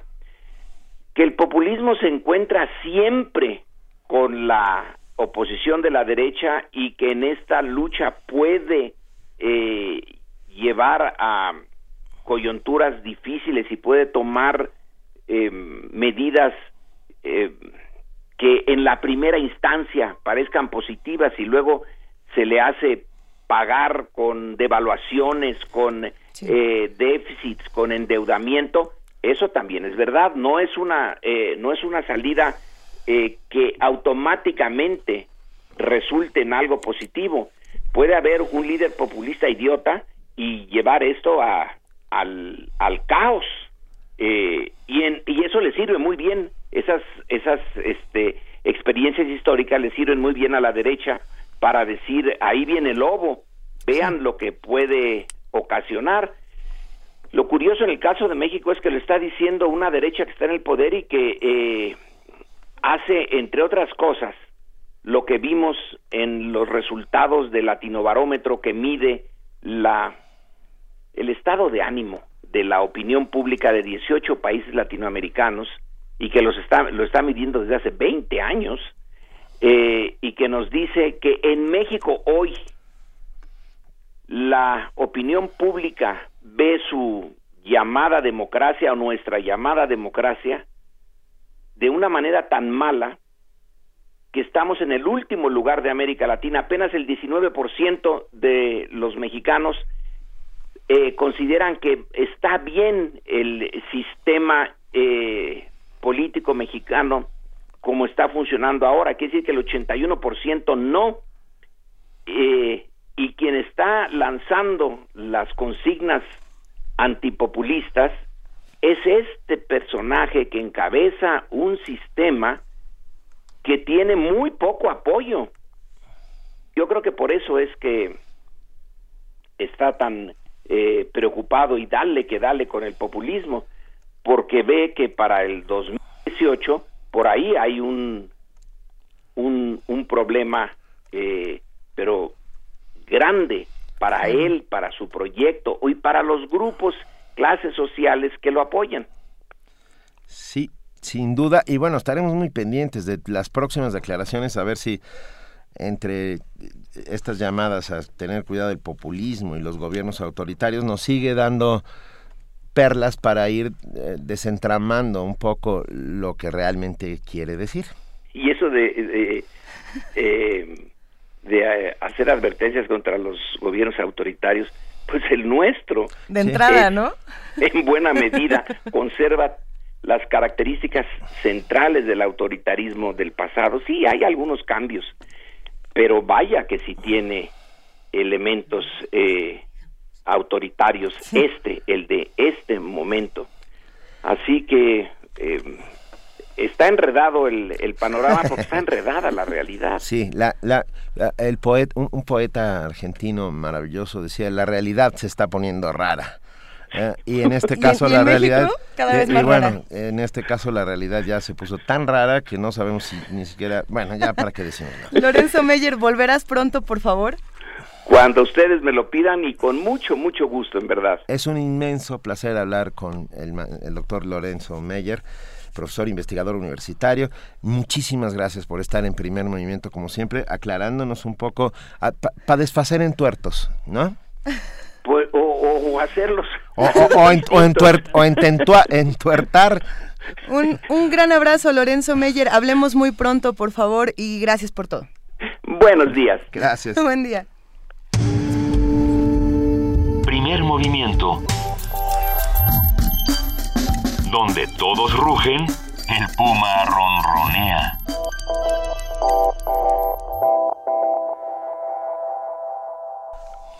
Son las 9 de la mañana con 46 minutos y en este momento vamos a hablar con Mirella Imas. Ella es directora del Programa Universitario de Medio Ambiente, El Puma. ¿Cómo estás, Mirella? Buenos días. Muy bien, Luisa, ¿qué tal? ¿Cómo están todos en cabina? Buen día. Contentos de escucharte, como siempre, Mirella. ¿De qué vamos a hablar esta mañana? Cuéntanos. Pues mira, este, este día quiero comentar un poquito sobre la Comisión Nacional de Áreas Naturales Protegidas.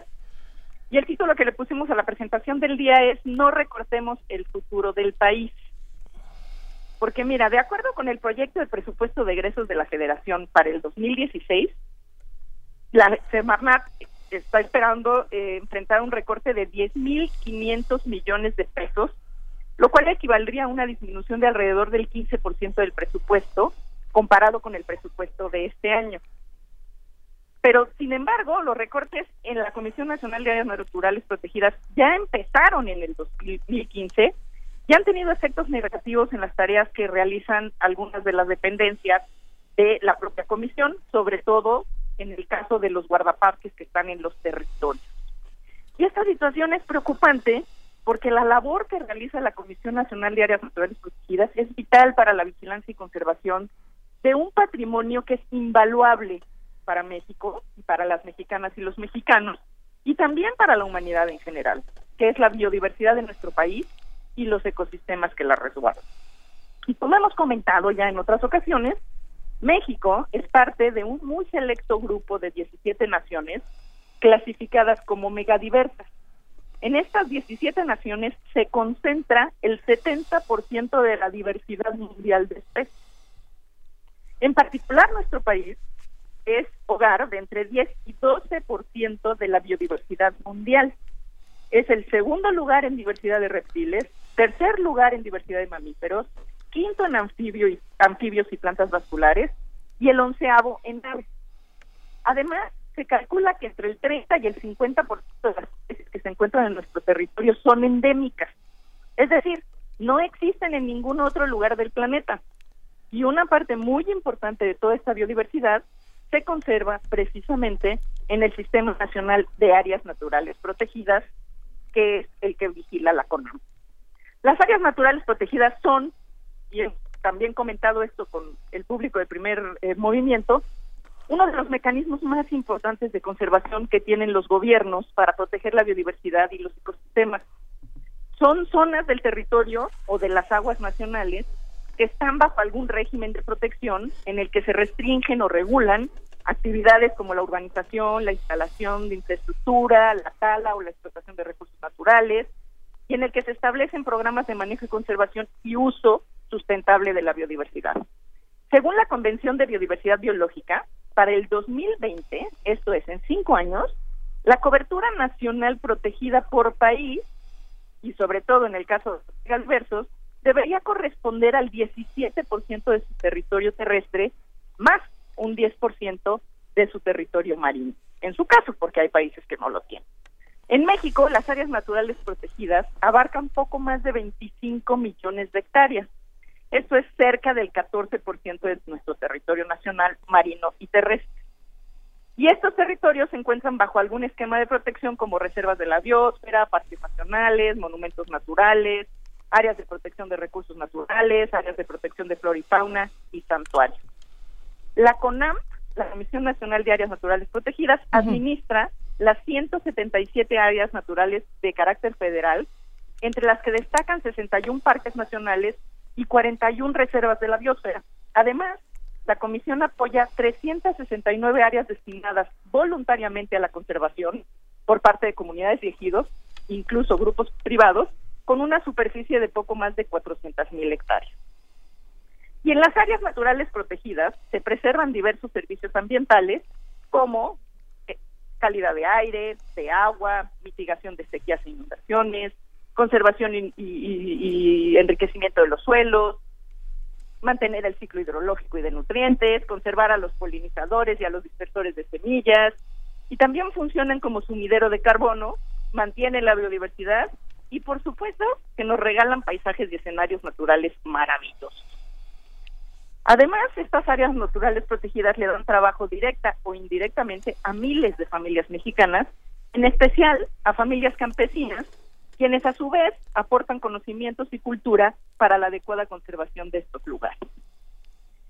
En el Puma vemos Acabamos de perder la conexión.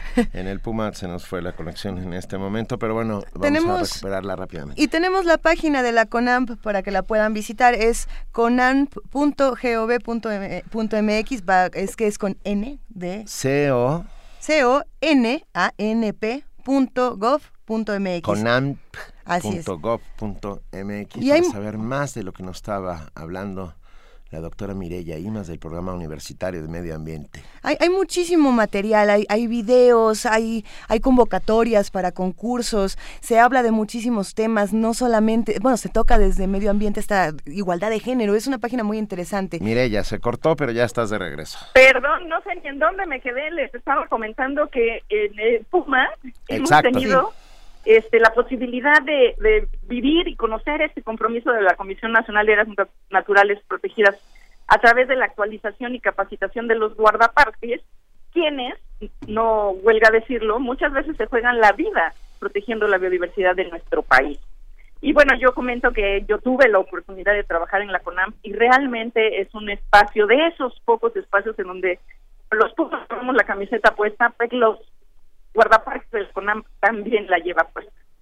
Y por ejemplo, en el 2006 hay un artículo muy interesante de Trebon y otros autores, este, científicos mexicanos, en la en la revista Science Direct. Perdón, mire, muévete tantito de donde estás porque está estamos teniendo problemas con la comunicación. Perdón.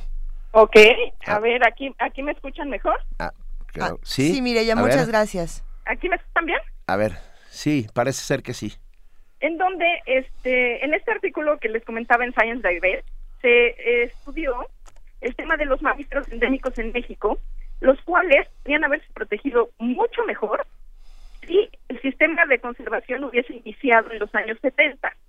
Ellos calcularon en este artículo que el, que el territorio que se necesita para proteger a los mamíferos actualmente es 90% mayor al que se hubiera necesitado si este proyecto de, conservación se hubiese implementado hace 40 años.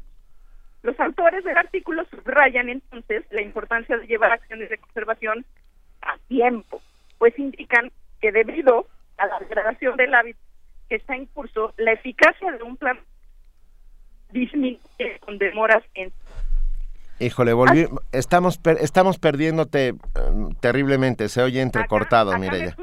A ver. ¿Sí? Bueno, lo que decía el artículo de Trebon es que mientras más nos tardemos en hacer proyectos de conservación, más nos costará y más tiempo tomará conservar el mismo número de, organismos que si hacemos las cosas lo más pronto posible. Así pues, nos queda claro que recortarle recursos para la conservación del patrimonio natural de las y los mexicanos no significa ahorros. Al contrario, en poco tiempo tendremos elevados costos para nosotros y las futuras generaciones. Y es que en realidad en este mundo a lo único que se le puede quitar para que se haga grande, hasta donde yo sé, es a los agujeros. Y yo quisiera cerrar esta, esta conversación del día de hoy diciendo que la CONAM, la Comisión Nacional de Áreas Naturales Protegidas, no es, no debe ser caja chica. La CONAM es la institución responsable de preservar el patrimonio natural de la nación de esta nación, de todas y todos los mexicanos. Y esa es mi contribución del día de hoy. Y se agradece enormemente, te mandamos un enorme abrazo, Mireya Imas, y te agradecemos como siempre que pongas ese dedo en la llaga sobre nuestro patrimonio natural. Les mando un beso a los dos, al público, y una disculpa por la comunicación. Nada, que se disculpe el que puso la, las redes, o sea... Gracias, Mireya Imas. Un gran abrazo, Mireya. ¿Qué va a pasar? El día de hoy en Radio UNAM a través del 96.1 de FM y del 860 de AM, si usted no lo sabe y lo quiere saber, ya está aquí Vania Nuche para contarnos qué va a pasar. Hola Vania. Hola, muy buenos días. Hoy por el 96.1 Yo también pregunté yo, a ver, perdón, yo hice el gesto. Pero mientras les, les, les digo que por el 96.1 de FM no se pueden, pueden perder la retransmisión de conspiraciones a las 10 de la mañana, tejiendo género a la una y media de la tarde. Hoy hablarán sobre crítica de arte feminista con Karen Cordero. No se lo pierdan. También hoy a las 15 horas no se pierdan el viaje musical que nos llevará hasta Argentina para conocer a Pedro Aznar, un multiinstrumentista que ha incursionado en la escena rock jazz y en el folclore. No se lo pueden perder hoy a las 3 de la tarde en Miocardio, la génesis del sonido, una transfusión sonora de Radio UNAM para tus oídos. Por el 96.1 de FM les recordamos y también eh, estamos de estreno con México en el aire, entrevistas sobre la actualidad política y social de México con personalidades mexicanas de la cultura, el arte y las ciencias sociales como Juan Villoro, Elena Poniatowska, Roger Bartra, Marta Lamas y muchos más. No se pueden perder estas grandes entrevistas de lunes a viernes a las 3 y media de la tarde por el 96.1 de FM y también por el 860 de AM al cuarto para las 8 de la noche. No se lo pierdan. Y tenemos también Por mi raza cantará el espíritu, serie musical sobre el programa coral. Perdón, sí. Programa coral universitario, 20 programas en los que hablaremos sobre la importancia de promover el canto coral en la educación superior. Bueno, ya llegó el caballo. No se lo pierdan de lunes a viernes a las 8 de la noche. Y Resistencia Modulada, hoy en Derretinas hablarán sobre el Festival Internacional de Cine Documental de la Ciudad de México. Se acerca Docs DF 2015, así que si quieren conocer todos los detalles, no se pierdan Derretinas hoy a las 9 y media de la noche. E inmediatamente después quédense con Resistor porque Alberto Candiani y Daniela Beltrán presentan a México en el espacio. Si quieren saber de qué se trata, a las 10 y cuarto de la noche no se lo pierdan. Y vengan a nuestro martes de danza en la sala Julián Carrillo. Los esperamos a las 8 de la noche. Venga, gracias, Vania Noche. ya se fue, gracias, Gracias a todos. y mañana, de, rapidísimo, vamos a hablar sobre la cumbre BET de educación. Vamos a hablar eh, sobre la iniciativa por México hoy. Estamos persiguiendo a Cuauhtémoc Cárdenas y eh, la Conavio y su trabajo con el doctor José Sarucán. Así es que escúchenos mañana, vamos a estar por aquí. Gracias, Juana Inés de esa. Un placer, Luisa Iglesias. Un placer, Benito Taibo. Mil gracias por todo. Gracias a todos los que hacen posible Primer Movimiento de Radio UNAM, sobre todo ustedes que están ahí haciendo con nosotros comunidad. Esto fue Primer Movimiento. El mundo desde la universidad.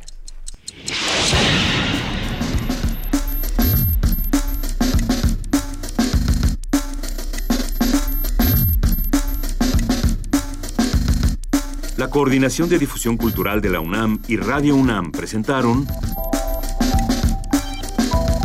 Primer Movimiento. El mundo desde la universidad. Operación técnica Arturo González. Información Antonio Quijano, Amalia Fernández, Miriam Trejo, Dulce García, Cindy Pérez Ramírez, Cristina Godínez, Abraham Menchaca, Vania Nuche y Patricia Palacios. Producción, Silvia Cruz Jiménez, Frida Saldívar, Paco Ángeles y Ameyali Fernández.